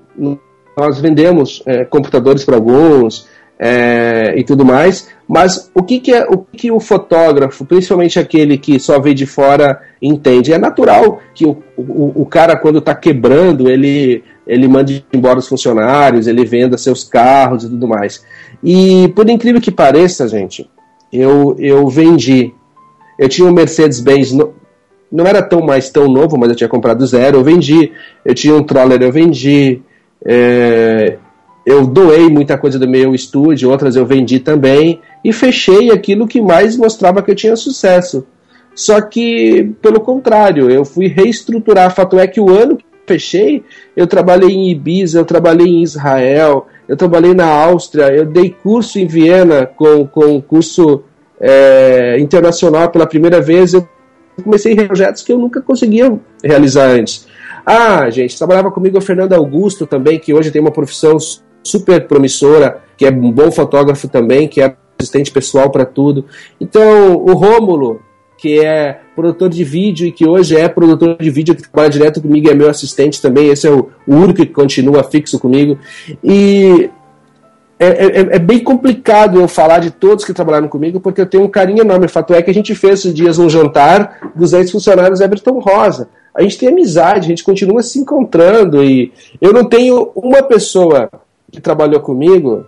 É, é, vou pegar um que trabalhou só um pouquinho, o filho, que é o menino que trabalhou sendo assistente poucas vezes. E esse menino está fazendo sucesso, a empresa dele está fotografando. Eu tenho uma alegria em falar, por exemplo, que vários caras que trabalharam comigo fazem sucesso hoje. Rodrigo Maus, que foi meu assistente durante vários anos. Se tu colocar o nome dele na internet, tu vai ver que o cara tem um trabalho fantástico. Trabalhou sendo meu assistente vários anos.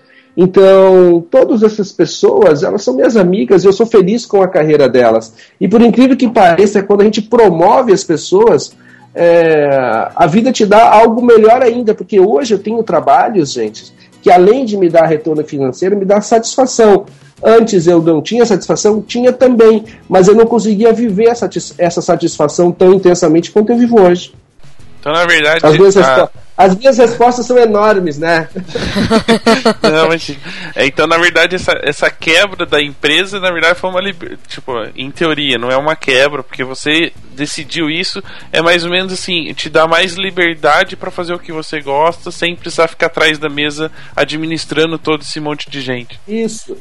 É, e a venda, por exemplo, dos carros que todo mundo via que eu tinha foi porque aqui em casa onde eu moro só tem quatro garagens. E lá onde era o meu estúdio, estava para estacionar uns 12 carros. Então, vender alguns carros. Mas é, é, que as pessoas não sabem tudo que o cara tem. Uma vez, ok, uma, duas câmeras para vender, as pessoas pediram, você vai parar de fotografar. Só que, gente, eu tinha uma dúzia de câmeras. E então, é que as pessoas não sabem a realidade, é, o que você tem, a quantidade das coisas que você tem, entendeu? Oh. Eu, desde que comecei a trabalhar lá nos anos 90, eu já fui próspero.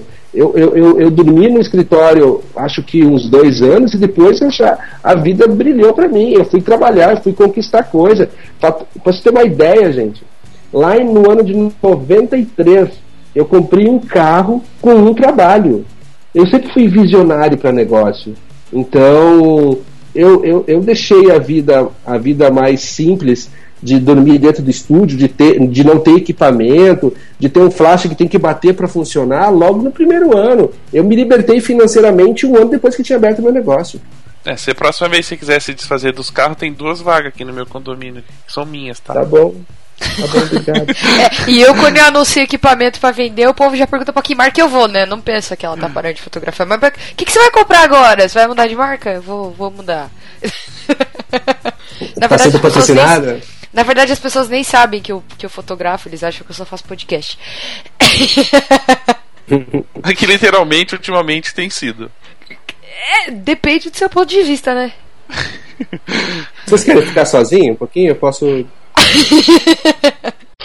Já que a gente tá falando de polêmicas, eu acho que tá na hora da gente entrar na maior e mais incrível polêmica relacionada a Everton Rosa.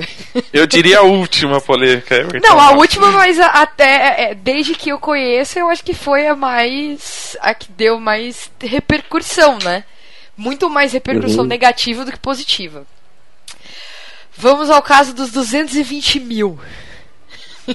e que a gente já sabe que abaixou para 200, né, Petroco? Para dar arredondada. É. Agora são 200. Na realidade, na realidade foi, foi uma, uma estratégia que a gente teve de arredondar para 200, mas é, no início era 220 mesmo, porque era parcelado.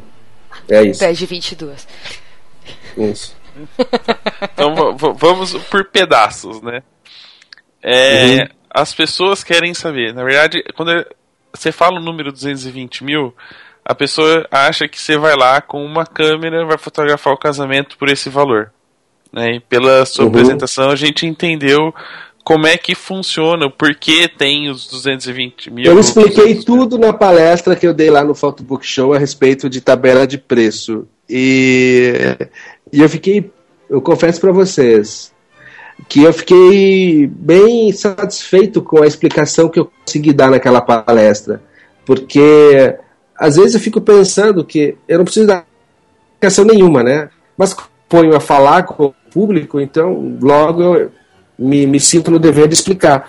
Mas o pacote de 200 mil reais é um pacote que envolve é, um monte de coisa, né? Envolve sessão de, de streetwear, de vídeo e o trabalho do dia do evento. E também, e também a, a, a, o número de horas que tu trabalha, entre outras coisas. Agora, é, eu não sei por que, as pessoas ficam tão apavoradas. Quantas caminhonetes, é, por exemplo, Cherokee tem na tua cidade? Eu queria informar que custa 200 mil e que em dois anos vale 100. Quantas é, pessoas, por exemplo, é, viajam de primeira classe para a Europa? Isso custa no mínimo 20, 30 mil por pessoa. Se o cara vai com a família toda, dá 200. Então, é, isso é uma é que isso está numa realidade que muitas vezes as pessoas não conhecem, mas o consumo do brasileiro é bem alto, viu? O consumo é, é o dinheiro que é baixo, nós tem pouco, por isso que quando espanta quando vê. é por isso que precisa ter alguém que não se espante. E eu me preparei para não ser o cara que me espanta. Eu me preparei para ficar tranquilo quando alguém tem um perfil de consumo diferente. Eu imaginei que se não tem fornecedor, de quem o cara vai comprar. Então eu me preparei para ser um fornecedor. Agora, se alguém imagina que da noite para o dia vai deixar de, de vender o seu trabalho por um trabalho para vender por um valor muito maior, está enganado. Por quê? É, primeiríssimo lugar, as pessoas compram você e o teu olhar, e o olhar tem a ver com a história, então leva-se tempo. Você precisa estar relacionado você precisa estar é, muito bem introduzido ao mercado para poder vender para esse mercado. Então, posicionamento de marca é o que as empresas falam. Agora, o alto consumo do brasileiro despertou a, a, a vinda de muitas é, multinacionais de mercado de luxo para o Brasil. Fato é que nunca se viu, é, por exemplo, tanta marca é, de expressão global de luxo vindo para o Brasil. Fato é que nós temos o shopping JK Iguatemi, onde as maiores marcas do planeta estão lá. Então, significa que brasileiro compra. Por exemplo, lá existem relógios de 500 mil reais. Agora, eu vou parar na frente da vitrine e ficar dizendo que os caras são loucos porque eu tenho um Cássio, porque eu tenho um, um relógio que custou 50 reais, 100 reais? Não Existem pessoas que se identificam, têm o consumo e podem comprar. Aí essa pessoa vai entender. Por exemplo, quando eu, Everton, olhei para um relógio de 500 mil, eu fiquei pensando: o que esse relógio tem para valer 500 mil? Eu entrei na loja e perguntei, moço, por favor, você poderia me ensinar como pronunciar a marca desse relógio? Porque eu nunca tinha visto um relógio de 500 mil e eu não sei falar nem a marca. E isso foi o ano passado. O cara, veio o gerente me dar aula de uma hora sobre o relógio e se eu tivesse 500 mil eu comprava o relógio. Mas eu tive a humildade de entrar na loja e perguntar para o cara falar a marca para eu poder pronunciar. Então eu sempre tive esse ar de menino curioso para as coisas, sabe? Eu entrei, se eu não sei de uma coisa, eu entro e quero saber. E aí as pessoas contam pelo prazer de falar daquilo que vendem. Então, isso faz parte da minha da minha identidade. E eu aprendi a criar produtos com valor agregado maior. Agora, ninguém compra só porque alguém coloca um valor alto. As pessoas compram porque enxergam que não há nenhum outro fornecedor à altura daquele. Ou elas não conhecem um fornecedor à altura daquele. E isso não é só é, o álbum fotográfico, isso é tudo. A forma com que a pessoa trata, a forma com que ela vê, a forma com que ela resolve um problema, a forma com que ela ela, ela constrói tudo aquilo que ela faz, é, a cultura de excelência em tudo que ela faz. Eu, Everton e minha equipe estamos moldados para atender o cliente, estamos moldados para criar produtos é, de, de, de alto consumo, mas com alta qualidade. Agora, nós, nós não temos não temos pretensões nenhuma de ser absoluto. eu mesmo conheço vários trabalhos maravilhosos. Agora, o produto desse fotógrafo não é tão maravilhoso. E as pessoas compram o produto, elas compram algo é, fechado, onde tudo está incluso. E, e, a questão de, a, da divulgação. Eu vou fazer. Agora essa pergunta não é minha, que eu já vou me defender. Você tira o seu da reta quando a pergunta vou não é tirar o meu sua. da reta, que senão vai sobrar pra mim. Mas é, uma coisa que as pessoas às vezes questionam é por que divulgar isso, né? O que, que vai ajudar o mercado sair uma matéria falando que você cobra 220 mil Mas aí reais? vai ter que, a- mas aí vai ter que telefonar para a época negócios, porque foi eles que fizeram. Mas assim, eles que é, te procuraram querendo fazer uma matéria com você. Nunca, me- nunca me telefonaram. Explica melhor. Ué, eu descobri que a matéria saiu porque alguém me mandou uma mensagem e eles pesquisaram a meu respeito e fizeram a matéria. Nunca dei entrevista para eles. Eles não te entrevistaram. Nunca. Nem sei quem é jornalista. Mas lembre-se, eu tenho assessoria de imprensa, tá? Então, eles falaram com a minha assessoria de imprensa e, e pesquisaram a respeito. Ah, eu tenho atendimento em São Paulo, eu tenho representantes tanto em São Paulo quanto na Europa, e eles, eles pesquisaram com, com, com o meu atendimento, e aí, de uma vez que viram que era verídico, que nós vendíamos um produto assim, eles publicaram. Agora, eu não sabia que a matéria ia sair. E você acha que talvez se eles tivessem te entrevistado, poderia ter tido uma repercussão diferente? Olha, eu acredito que se eles tivessem me entrevistado, a matéria teria sido bem maior, porque eu teria dado, eh, eu teria falado mais coisas a respeito, porque a matéria foi muito curta, né? Mas foi a matéria mais lida da, da, da revista naquela, naquela semana e foi republicada. Também que deve ter entrado de fotógrafo pra ler o que estava escrito lá e qual que era o, segredo do sucesso. Ver se tinha. Sabe, É, que, na- tipo, na- na reali- sabe quando sai na receita realidade- de bolo na revista que vem lá uma colher de não sei o que? As pessoas que acharam que tava lá, né? Tipo, ó, tenha câmera tal, faça isso, faça isso e, e ganhe 220 mil. Não, eu, eu- eu acredito que eu acredito que o, o, o mercado deve ficar feliz porque vai poder criar trabalhos muito bem elaborados e colocar um valor que, que seja merecido. E tem um exemplo tem um exemplo já que é público então fica mais fácil de vender. Mas tem que fazer bem feito senão não vende. Você já sentou assim pra fazer as contas em, é, em- na conversão desse valor pro mercado internacional?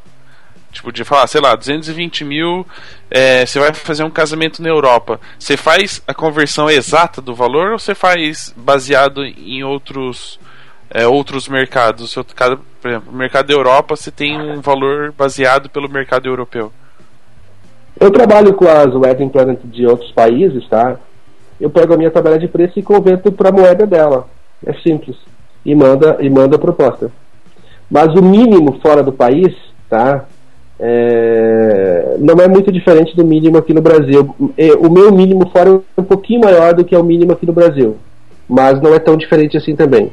Mas Você já, já fez a conversão desse pacote de 200 mil e. Ah, já sim, com sim, trabalhos? sim. É um pouco mais difícil é, vender é o esse- mais caro do mundo? Ah, mas isso não é uma minha preocupação. Não... Se eu contar coisas aqui, aí sim eu vou criar polêmica, porque tem coisas que as pessoas jamais acreditariam que eu já vivi fora do país.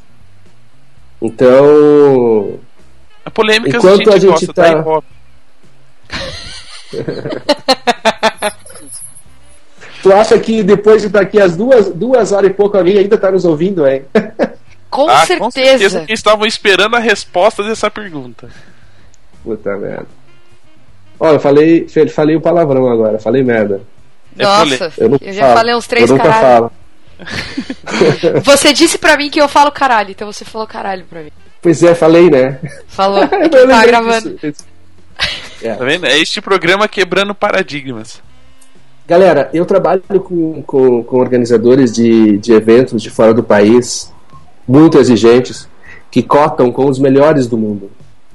E eu tenho a opinião dessas pessoas e o conselho dessas pessoas para, para a confecção dos meus trabalhos.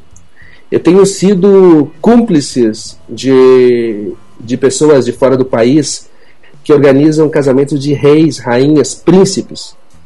Tenho feito reuniões com fotógrafos internacionais que fotografam a família real britânica. Tenho sido parte sido jurado de concursos internacionais de foto e filme.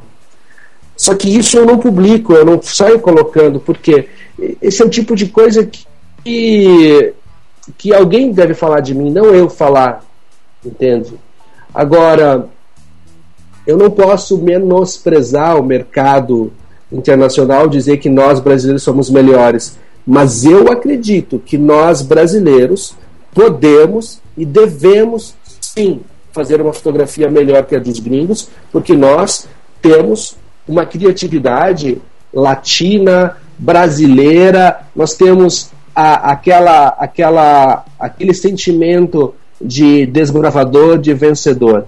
E quando eu penso que nós brasileiros podemos fazer melhor que os gringos, eu estou dizendo que podemos ser mais criativos se pararmos para analisar o ambiente onde estamos fotografando versus o portfólio que vamos criar. Isso quer dizer, eu não posso imaginar que o meu portfólio sairá apenas de lugares onde estou fotografando. Eu devo ser proativo, eu devo criar as situações para fotografar, para criar novos portfólios, portfólios, e aí eu irei a outros lugares que ainda nunca fui.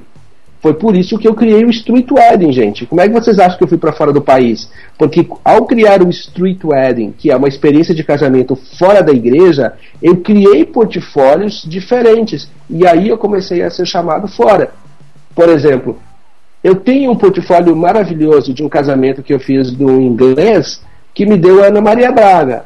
Eu me lembro o que cada portfólio me trouxe. Agora, a notoriedade, a mídia por exemplo, só para vocês terem uma ideia, na época que eu estava com o Street Wedding, gente, quando eu ia numa cidade dar um workshop, praticamente todas as redes de televisão iam me entrevistar para saber sobre Street Wedding. Por quê? Street Wedding é uma série de televisão, eu sou cadastrado na Ancine como diretor de série de televisão, ela é cadastrada na Biblioteca Nacional como série de televisão.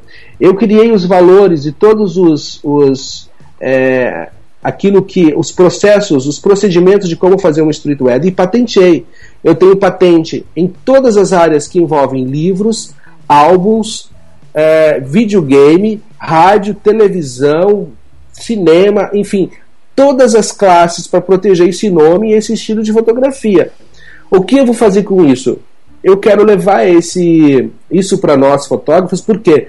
Porque eu vejo que uh, os casamentos no Brasil são todos muito parecidos e com o Street Wedding faremos fotos diferentes, mas só saberá o que é e como faz exatamente quem conhecer muito bem o Street Wedding. Eu não estou dizendo que uma pessoa precisa vir comprar um curso meu, basta ela ler sobre o que é Street Wedding no nosso site ela vai ficar sabendo o que é. E automaticamente ela fotografando Street Wedding, aprendendo a fazer Street Wedding, ela vai mudar o portfólio e muda o futuro. Porque só o portfólio muda o futuro, assim como a semente muda o futuro do agricultor. Mas de nada adianta a semente sem ter o terreno e sem você cultivar esse terreno. É necessário pegar a sabedoria da agricultura e aplicar na fotografia. Porque se você não plantar nada, não colhe nada. Se você não cultivar, se você não tiver paciência, entendimento quanto é o qual é o tempo do retorno da colheita, então você vai ficar insatisfeito e aí ninguém contrata um fotógrafo insatisfeito, ninguém contrata uma pessoa mal amada, ninguém contrata um cara que está é, resmungando para a vida. As pessoas querem pessoas de bem com a vida, sorrindo para a vida. Ah, e aí, gente, aí é um turbilhão de coisa que, que, eu, que eu poderia ficar mais oito horas aqui falando. Mas o respeito que eu tenho fora do país e o número de ligações, telefonemas que eu recebo, só eu sei. Agora, se as pessoas não respeitam a minha fotografia por entenderem que ela é, não é do estilo delas, eu posso muito bem explicar isso. A fotografia que eu faço é feita para a noiva e a noiva entende e ela compra. E se o cara que não me entende e que acha que a minha fotografia não é tão boa quanto ele acha que deveria ser, eu pergunto, você está vendendo por mais do que eu vendo? Não. Então, desculpa, eu tô certo. Agora ficou nervoso. Agora... Eu fui ligado. Viu, gente? Ele não bateu na mesa, ele acendeu a luz. A gente tá de prova que a gente tá vendo o vídeo. A gente tá vendo que ele acendeu a luz. Calma, cara. Mas eh, agora eu- quero saber se você tem exatamente. Você é o mais caro do mundo em comparação a outros profissionais ou você não tem Não ideia de sei, quantas não- outras pessoas cobram? Não tenho. Fora do país, fora do país, o máximo que eu já vendi foi na casa de é, 28 mil euros, por aí. Você dá 101 E- quebrado. E quantas pessoas no Brasil já contratou esse pacote de 200 mil? Eu não posso dizer quantas pessoas contrataram, eu só posso dizer que eu tenho a tabela pro que vende. Não seria legal Então- para os meus clientes. Não, tudo bem. É uma opção sua. A nossa, a nossa opção é fazer a pergunta. Você responde se quiser. E não vende só para casamentos, off, vende para 15 anos também, viu? É, tá vendo?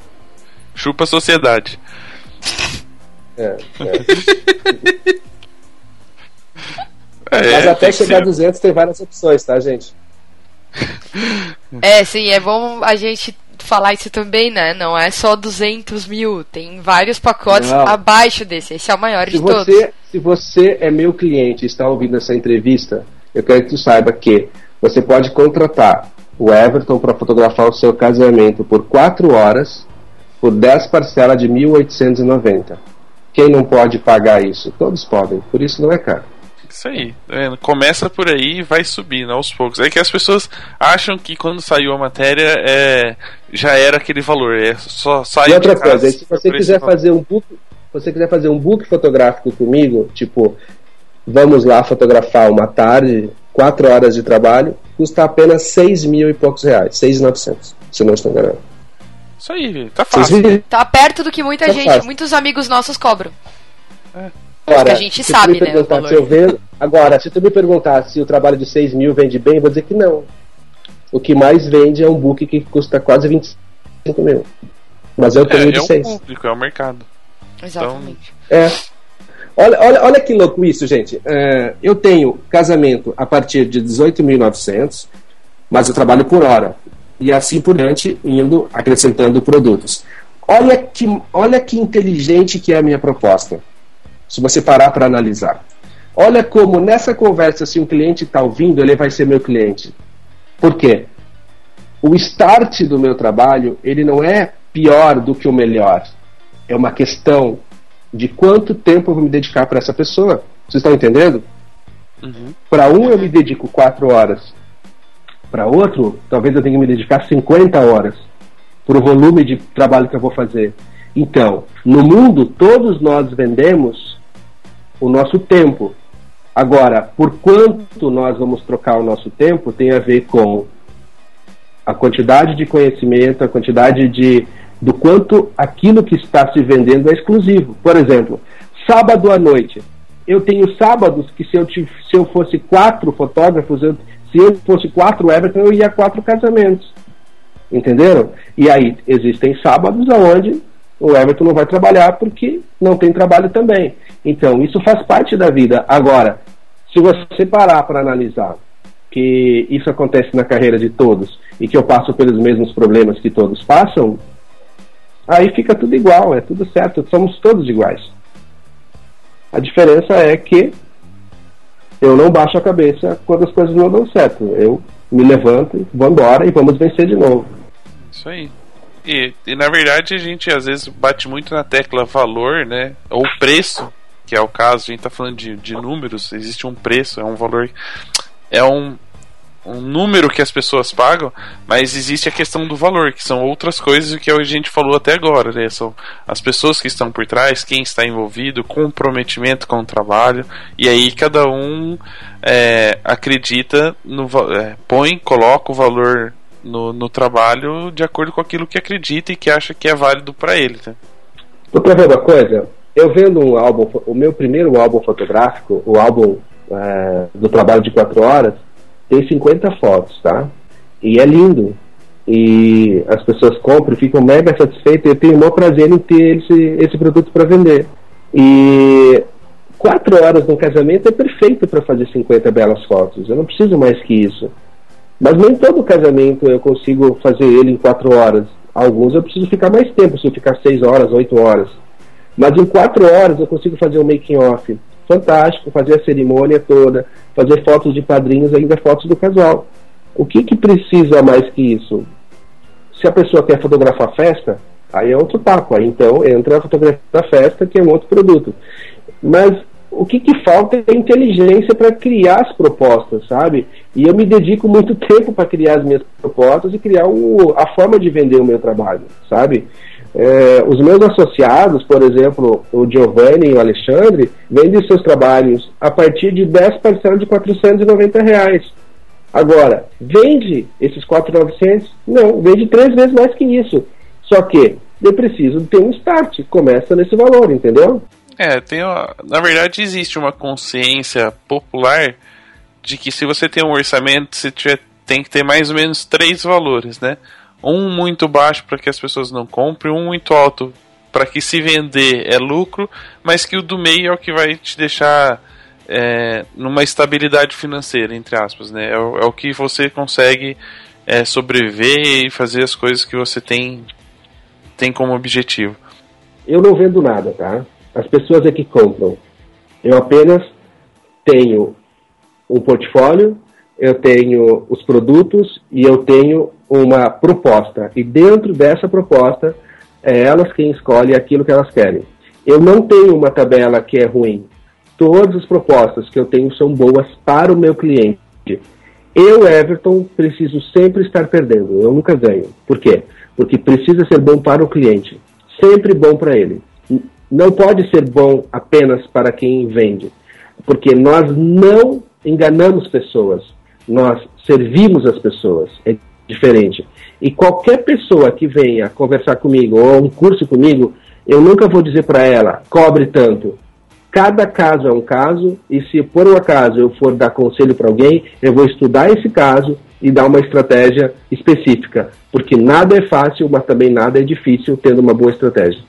Falando de estratégia, deixa eu te fazer uma perguntinha bem, bem, bem simples, fazendo de novo a comparação da, da do mercado aqui com o mercado europeu. Quais são as diferenças, assim, para você que, que atende um, um nicho de mercado, né, bem específico?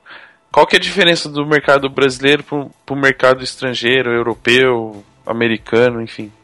Na realidade, os, os colegas fotógrafos que trabalham fora não são tão diferentes de nós.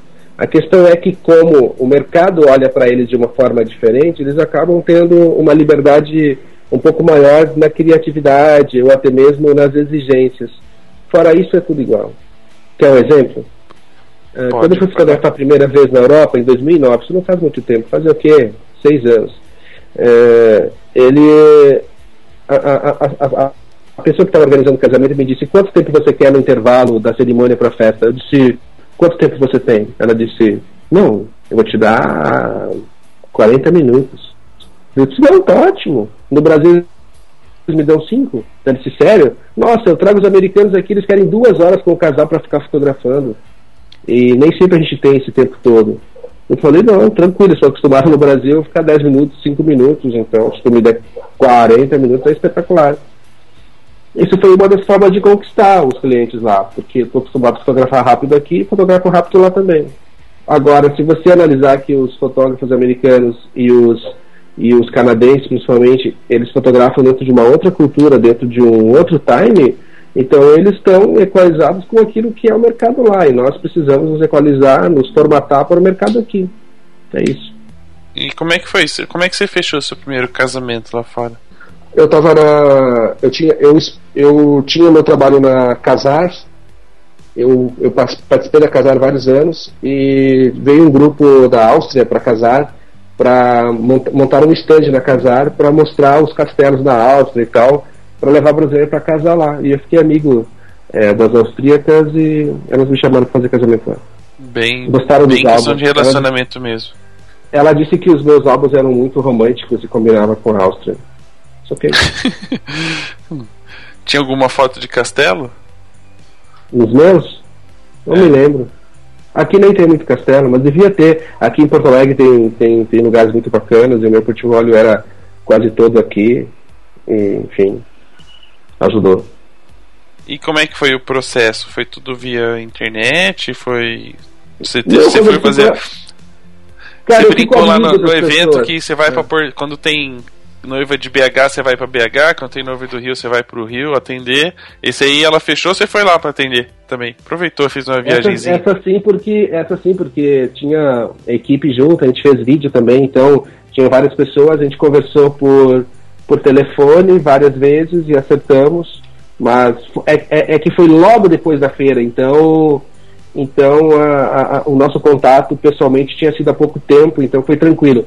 E a organização do casamento lá em Viena decide tudo, não é o cliente que decide, né? Então a organização decide tudo, então mostrou a foto do cliente e gostou, mandou aí.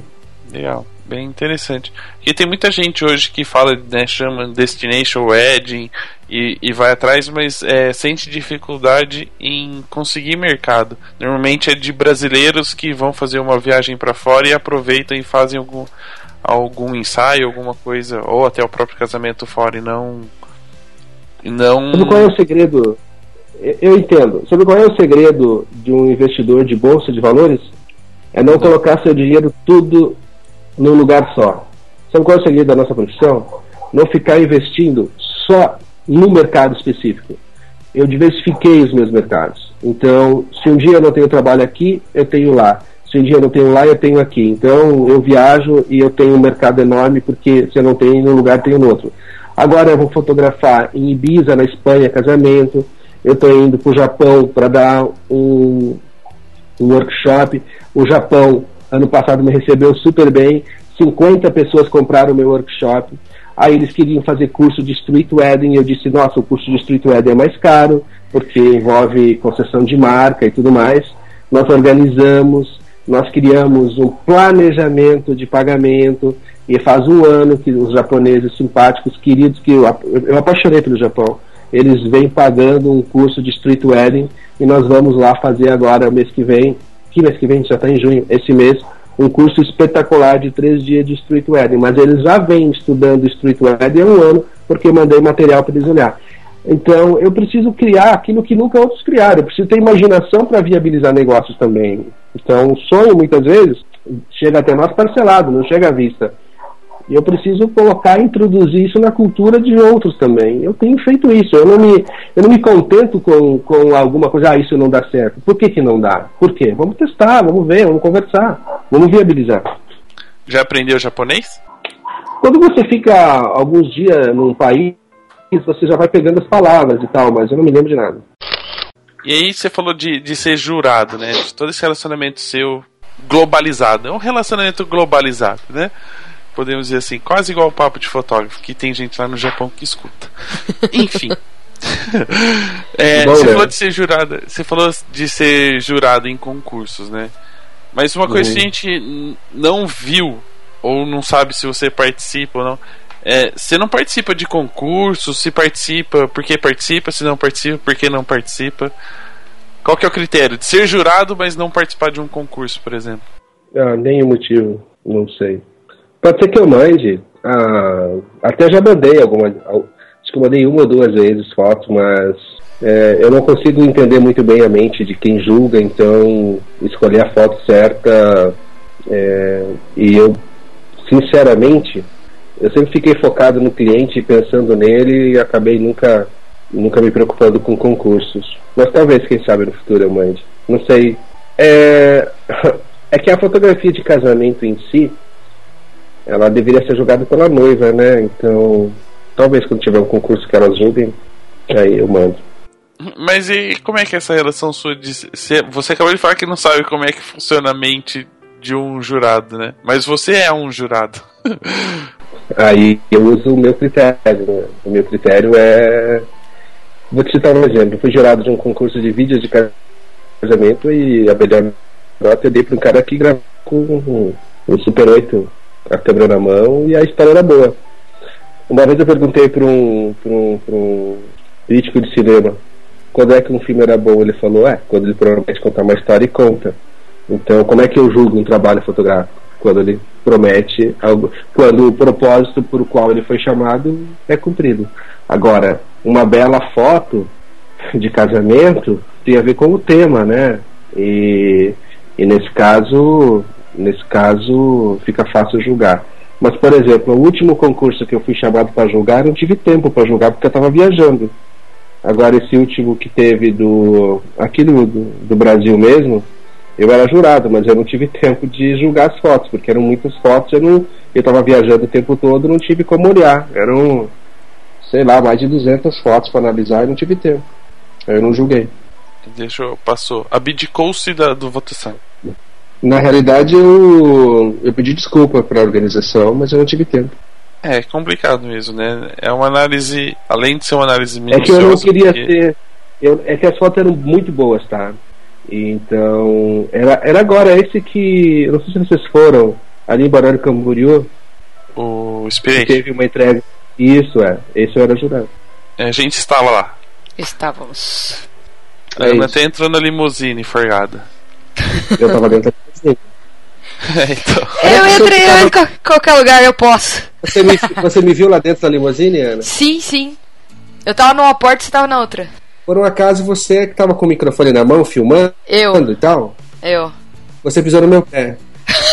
Dentro da limusine? Por isso que ele tava te olhando feio. Por isso que ele me olhou feio, foi porque eu pisei no pé dele. Mas é que tava muito apertada a limusine. Eu quis me enfiar num lugar que não cabia mais. Então foi tipo, dá licença, dá licença, tô entrando. Entendeu? Desculpa aí pela pisada no pé. Tá desculpada desde a hora que você pisou. Ó, tinha tanta gente dentro daquela limusine que se eu tivesse percebido que eu pisei no pé de alguém, eu não ia saber pra quem pedir desculpa, então. Não, tô brincando. Mas pisou. Bom, do mesmo jeito que é, quando a gente fez as per... abriu para as pessoas fazerem perguntas e perguntarem o que queriam sobre você e falaram de todas as polêmicas que geraram em volta do seu nome, também tiveram as pessoas que te admiram e quiseram fazer as perguntas para se inspirar, né? Então, a primeira pergunta que a gente tem e que as pessoas, a maioria fez, é suas inspirações e referências, né? Quem são hoje suas ou foram suas inspirações para o seu trabalho, para o seu pro seu, sua vida pessoal e quais são suas referências hoje na fotografia? Uma das referências que eu sigo é o cinema. Eu, eu sempre que tenho tempo olho, olho filme. Outra é as edições de moda, é, Vogue, Elle, até mesmo outras revistas internacionais. Quando eu viajo, eu compro e livros fotográficos, muitos livros. Por exemplo, quando eu tenho um trabalho para fazer, eu pego o meu arsenal de livros de, de fotos que eu tenho em casa e passo a olhar esses livros e a abastecer o, o meu o meu ser num todo. Por exemplo, o último livro que eu comprei é um livro só sobre vestidos da Vogue. E aí eu fico olhando os vestidos e as fotos, mas eu não olho, por exemplo, as fotos para poder fazer ah, aprender um ângulo ou uma luz, mas olho mesmo para que o meu senso crítico de bom e ruim esteja bem, bem afinado, porque é isso que os clientes esperam. Você acompanha algum fotógrafo que você goste? De acompanhar, acompanhar não. Ninguém Ah, posso dizer que eu admiro. Não, eu gosto do da Anne Leibovitz e do Mário Testino, mas eh, eu tenho os livros deles, até porque esse tipo de pessoa não é ativa em rede social e nem nada. Então, vejo, quando eu olho o Instagram do Mário Testino, as fotos dele são comuns, fotos de pessoa normal, não são fotos eh, de trabalhos. Até tem alguma vez de trabalho, mas eu sigo vários fotógrafos. Eu sigo todos os meus alunos, sigo todos os fotógrafos que eu conheço, eu sigo no Instagram. Mas, é, como eu disse, a hora que eu preciso me inspirar mesmo, eu vou para os livros. Eu vou, por exemplo, no livro do é, do Henri Cartier-Bresson. Eu vou lá olhar a história do cara, ver as fotos que ele fez no início da carreira, no fim da carreira, e aí eu consigo eu consigo ter uma inspiração melhor. Então, agora eu ganhei os livros do Sebastião Salgado, é fascinante, eu fico olhando as fotos também, mas é claro, tenho, tenho fotógrafos que são modernos e que eu acho ótimo, que são da área da moda e que eu olho também. Tem, tem vários, eu não saberia dizer quantos, mas eu olho muitos, muitos mesmos. Agora, se me perguntar, tem algum fotógrafo de casamento que você segue, que você olha, que você diz, nossa, que bacana essas fotos? Eu vou dizer que tem muitos, mais de 100. Então, para não ser injusto, eu não vou citar o nome de ninguém. Muito bem. Uma coisa que a gente acabou esquecendo de comentar durante o programa, principalmente quando a gente falou de marketing, era sobre como você estrutura hoje. Você falou na palestra quem, como é que funciona. Queria que você contasse para as pessoas como é que é a, a, a, estrutura de marketing hoje sua e se você pode dar alguma dica assim que seja simples que as pessoas possam aplicar já no trabalho delas na, nos próximos dias. Eu tenho o meu trabalho hoje é eu tenho uma agência de publicidade que que toda a estratégia de, de marca é feita através dessa agência chama ProTarget. Eu tenho a Pronexo que é a empresa que, que cuida de tudo que é web. O meu filho que é estudante de publicidade trabalha direto comigo. Eu tenho a Cris e a Sara que são assessoras de imprensa em São Paulo que tudo que é relacionado a, a, televisão, revistas e tal, elas que cuidam disso e mas é, a cabeça pensante sempre sempre funciona no, em, é, não é só minha e não é só delas. Nós sempre conversamos antes. Mas existem matérias como essa da que saiu dos 220 mil que são coisas que a imprensa nos telefona às vezes às vezes é, vamos lá. Nesse caso, não nos telefonou, não para mim, mas fala direto com a assessoria de imprensa e a gente nem sabe quando vai sair. Mas quando alguém me telefona direto que quer foto, eu passo eu passo para a Cris. A gente manda muita imagem, muita coisa para muitos canais. A gente acaba abastecendo muitos canais. E isso é, esse relacionamento é bom. E uma dica, por exemplo, para quem está começando, só mostra o que é bom. Porque o marketing baseado naquilo que que um bom marketing com um mau produto, muitas pessoas ficarão sabendo que a tua foto é ruim. Então é melhor que você tenha um marketing com uma expressão menor no início e vá aumentando de acordo com a qualidade do teu trabalho, com a qualidade da tua visão.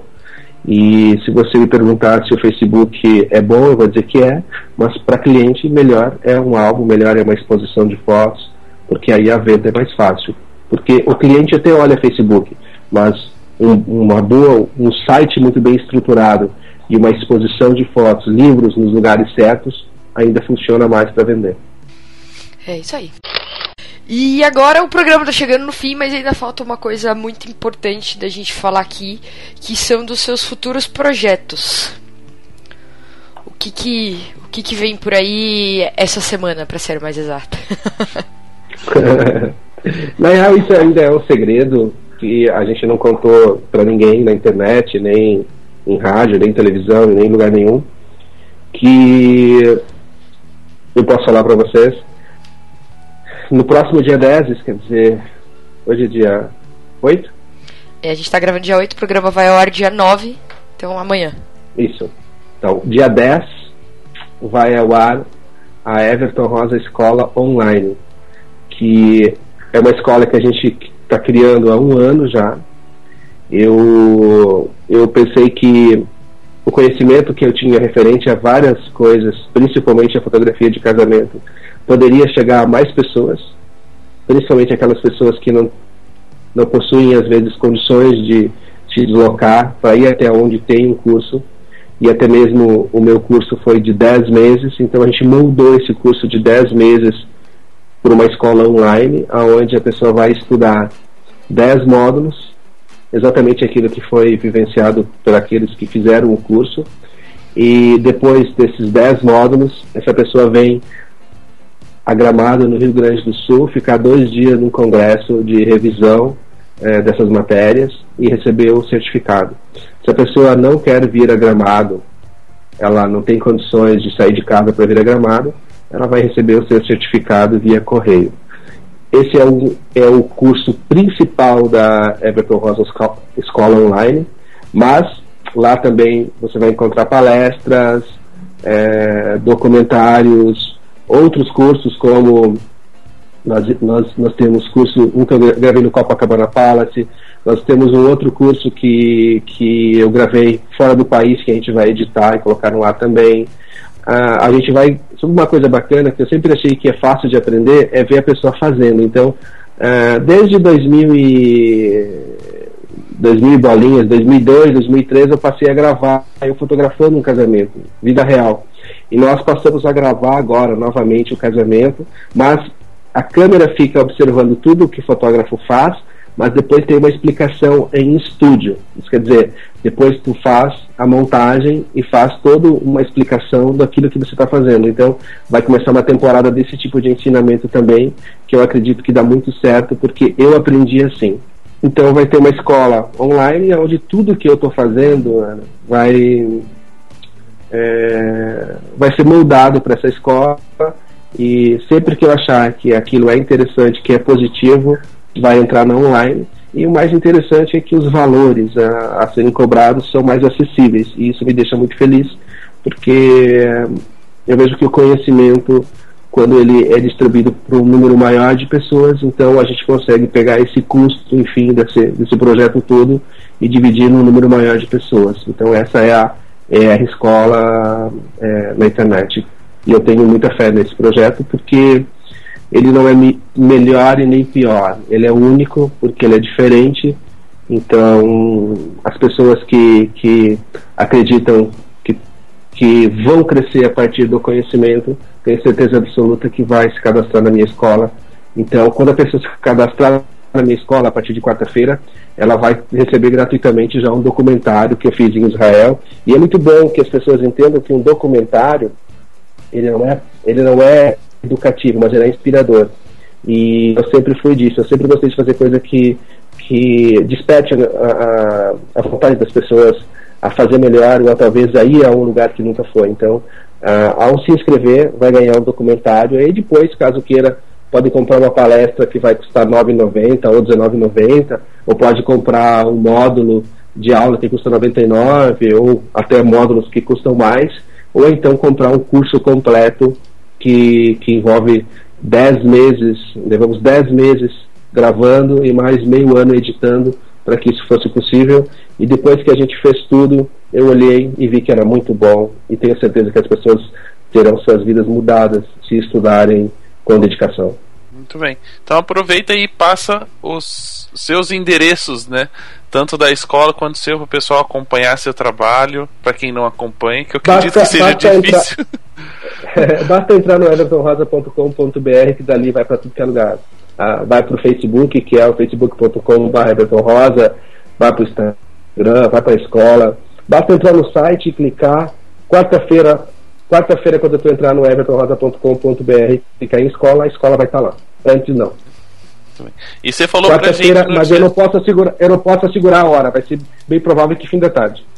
Ah, tranquilo. O pessoal vai dando F5 durante o dia para ver se atualiza. Isso. Mas eu vou divulgar no Facebook, eu vou colocar o link também. Pode e sigam-me no Facebook, que vai ser um prazer. É, eu faço o possível para responder todo mundo sempre. Hum, muito bem. É, e só uma coisa, você falou lá no dia do, do, do evento que ia ter uma surpresa para os ouvintes do Papo de Fotógrafo. Falei? Qual seria? Não sei, você falou que ia ter. Se fosse, ah, a gente vai ou sortear alguma coisa, ou dar desconto, ou fazer alguma coisa. Agora a bola tá na sua mão. Faz o seguinte, então. Vamos, vamos dar um presente de dois mil reais. O que, que vocês acham? Eu, eu, pode dar pra mim. Ok, é seu então. Você escolhe pra quem você quiser. Se você quiser se auto-presentear. Ah, na realidade, na realidade, vou fazer o seguinte. Vamos, vamos fazer o seguinte. O curso principal da minha escola é o curso de 10 meses. E eu quero, eu quero presentear então. Uh, vamos lá. Eu vou presentear. Vamos pegar um número que eu goste. Vou pegar o número 3, que é o, o mês que eu nasci. Então eu vou, eu vou, eu vou dar uh, três cursos completos, que é o curso de 10 meses da minha escola online. Então você pode escolher três é, espectadores aqui do Papo de Fotógrafo e, e presentear com esse curso. Essa pessoa terá acesso a todas as aulas. As cinco primeiras aulas entrarão agora, já quarta-feira Cada aula tem quatro módulos, cada módulo tem quase uma hora ou mais que uma hora, então são o curso no total são 50 horas em média. Você vai ter agora 25 horas, em agosto mais 25 horas. É, eu aconselho que cada aula seja olhada calmamente, Você vai poder baixar as imagens que eu fiz na prática e vai poder analisar o EXIF, enfim, olhar tudo que você quiser. Você vai poder, em março do ano que vem, vir a Gramado para ficar dois dias no congresso de revisão. Lembro que nesse congresso não é vendido ingresso, é apenas para aqueles que é, compraram o curso online e para aqueles que o aluno online queira levar. O aluno online poderá levar, levar alguém no congresso de revisão. Ele vai ter uma pequena taxa lá que ele vai pagar e ele pode levar até duas pessoas. Mas ninguém poderá ir ao congresso sem ser aluno online ou convidado de um aluno online. Legal também falar que meu patrocinador, a Dream Books Pro, vai devolver 100% do investimento nesse curso completo em álbuns fotográficos. Então, a pessoa que comprar o curso completo, que vai custar 10 parcelas de 199, vai ter 10 vouchers de 199 para gastar na Dream Books Pro. Lembrando que o aluno presencial desse curso pagou, na época, em torno de 12 mil reais por esse curso. Todos eles, todo aluno que foi presencial receberá gratuitamente o curso online por um agradecimento. Eu tenho o maior carinho por todos os meus alunos que foram presencial. Esse curso foi fantástico, eu amei ter feito, eu me reinventei como pessoa e como fotógrafo ao decorrer desses 10 meses. Mas eu acreditando que o conhecimento precisa chegar a mais pessoas, então nós gravamos e transformamos isso no material online. E ficou muito bem feito.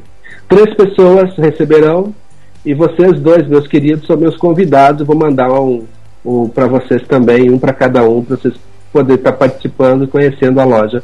Vocês vão ter acesso também a esse meu curso de 10 meses. Eu vou mandar para vocês dois. Depois ah, eu, eu vejo com. Depois eu vejo. É, quem não, não chora não mama. Você pediu, né? é, a gente é meio mestre tá, nisso.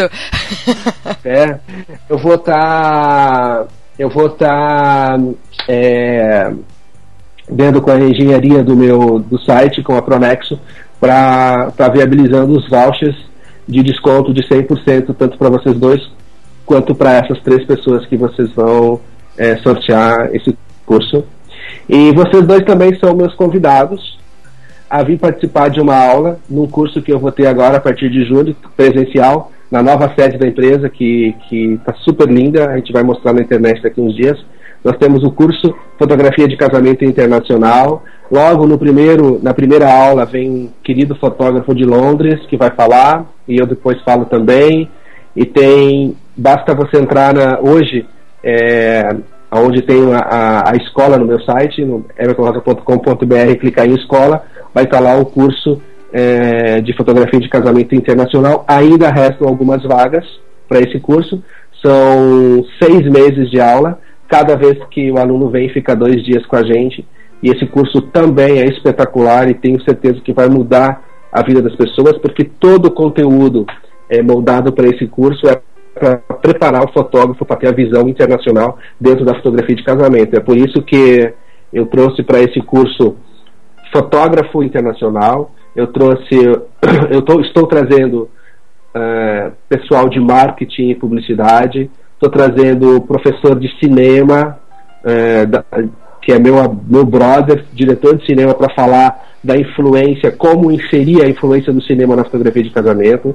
Estou trazendo o brother da Nikon, que vai falar de câmera, mas ele não sabe falar só de Nikon, ele vai falar de Nikon, de Canon, de Sony, de qualquer coisa, vai desmiuçar a câmera, eu, eu vejo que o fotógrafo precisa saber disso. É, vem também uma professora de moda para falar de moda, da influência da moda na fotografia. Vem um outro colega fotógrafo de Minas falar sobre flash, então tem uma aula de flash espetacular e o meu amigão Daniel Miller que vai falar sobre vendas, porque todos precisam aprender a vender, então tem aula de vendas também. Então, são muitos módulos, isso são só os módulos que os professores contratados vão dar, fora todos os módulos que eu vou dar. Então, toda aula eu estou lá e toda aula tem um convidado também. E eu, eu vou ser o que vou mais aproveitar, porque estou louco para aprender com esses feras. e cada vez que eu vou preparar uma aula, eu fico enlouquecido e vou pesquisar e vou buscar para poder trazer conhecimento e eu aprendo também.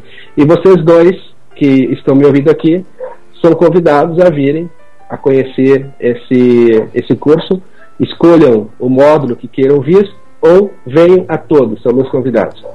A gente tem que É fazer muita um coisa, eu vou caixa, precisar né? ouvir tudo. é, Eu vou precisar ouvir tudo de novo pra descobrir o que, que eu vou escolher. Basta você entrar no evertonrosa.com.br, clicar em escola, olhe todos os módulos, é uma infinidade de módulos. É um curso muito bacana. Ele ele ele está na última leva de, de inscrição agora, ele está quase lotado, mas tem espaço para mais algumas pessoas ainda. E ele é de fato um curso avançado. Ele, ele é para um fotógrafo que quer eh, descobrir como se moldar ao universo internacional de fotografia e é por isso que eu não me senti apto a dar esse curso solo e trouxe as minhas inspirações. Tem o Plício, que é meu brother, que vai dar Photoshop Lightroom. Hoje ninguém é nada sem saber fazer um Lightroom e um Photoshop, então vai ter o Plício dois dias ensinando isso. Eu fui um cara que fui estudar com o Plício e eu trouxe ele para o curso também.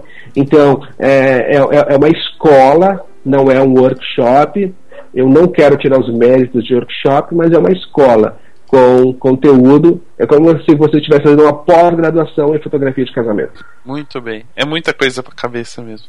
Então, Everton, Isso, queremos mas agradecer se a tá sua em casa, presença. Mas se você está em casa, se você está em casa e quer estudar nas horas que você pode estudar, então você compra um online, compra o curso de 10 meses online, depois vem a Gramado ficar dois dias comigo e ainda não paga nada pelo curso, porque a Dreambooks vai te devolver 100% em voucher de desconto para você gastar na encadenadora. E é isso. E obrigado, gente, de coração, por ter é, me, me dado essa oportunidade. Eu confesso que, assim como a fotografia está mudando, o mundo está mudando e eu preciso mudar junto com essa metamorfose que está acontecendo em tudo. E vocês fazem parte dessa metamorfose, fazem parte dessa mudança. Vocês são e pensam e agem como novo. E que bom que vocês existem e que bom que vocês me deram essa oportunidade. Obrigado mesmo. Imagina. Depois de todos esses presentes, a gente vai convidar mais vezes. Me chama, a hora que quiser. tá? A hora que quiser, estou aqui à disposição.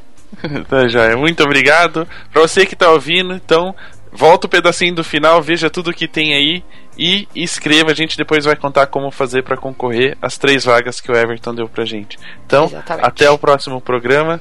Tchau, abraços, beijos e fui. Grande abraço. Tchau. Tchau, gente.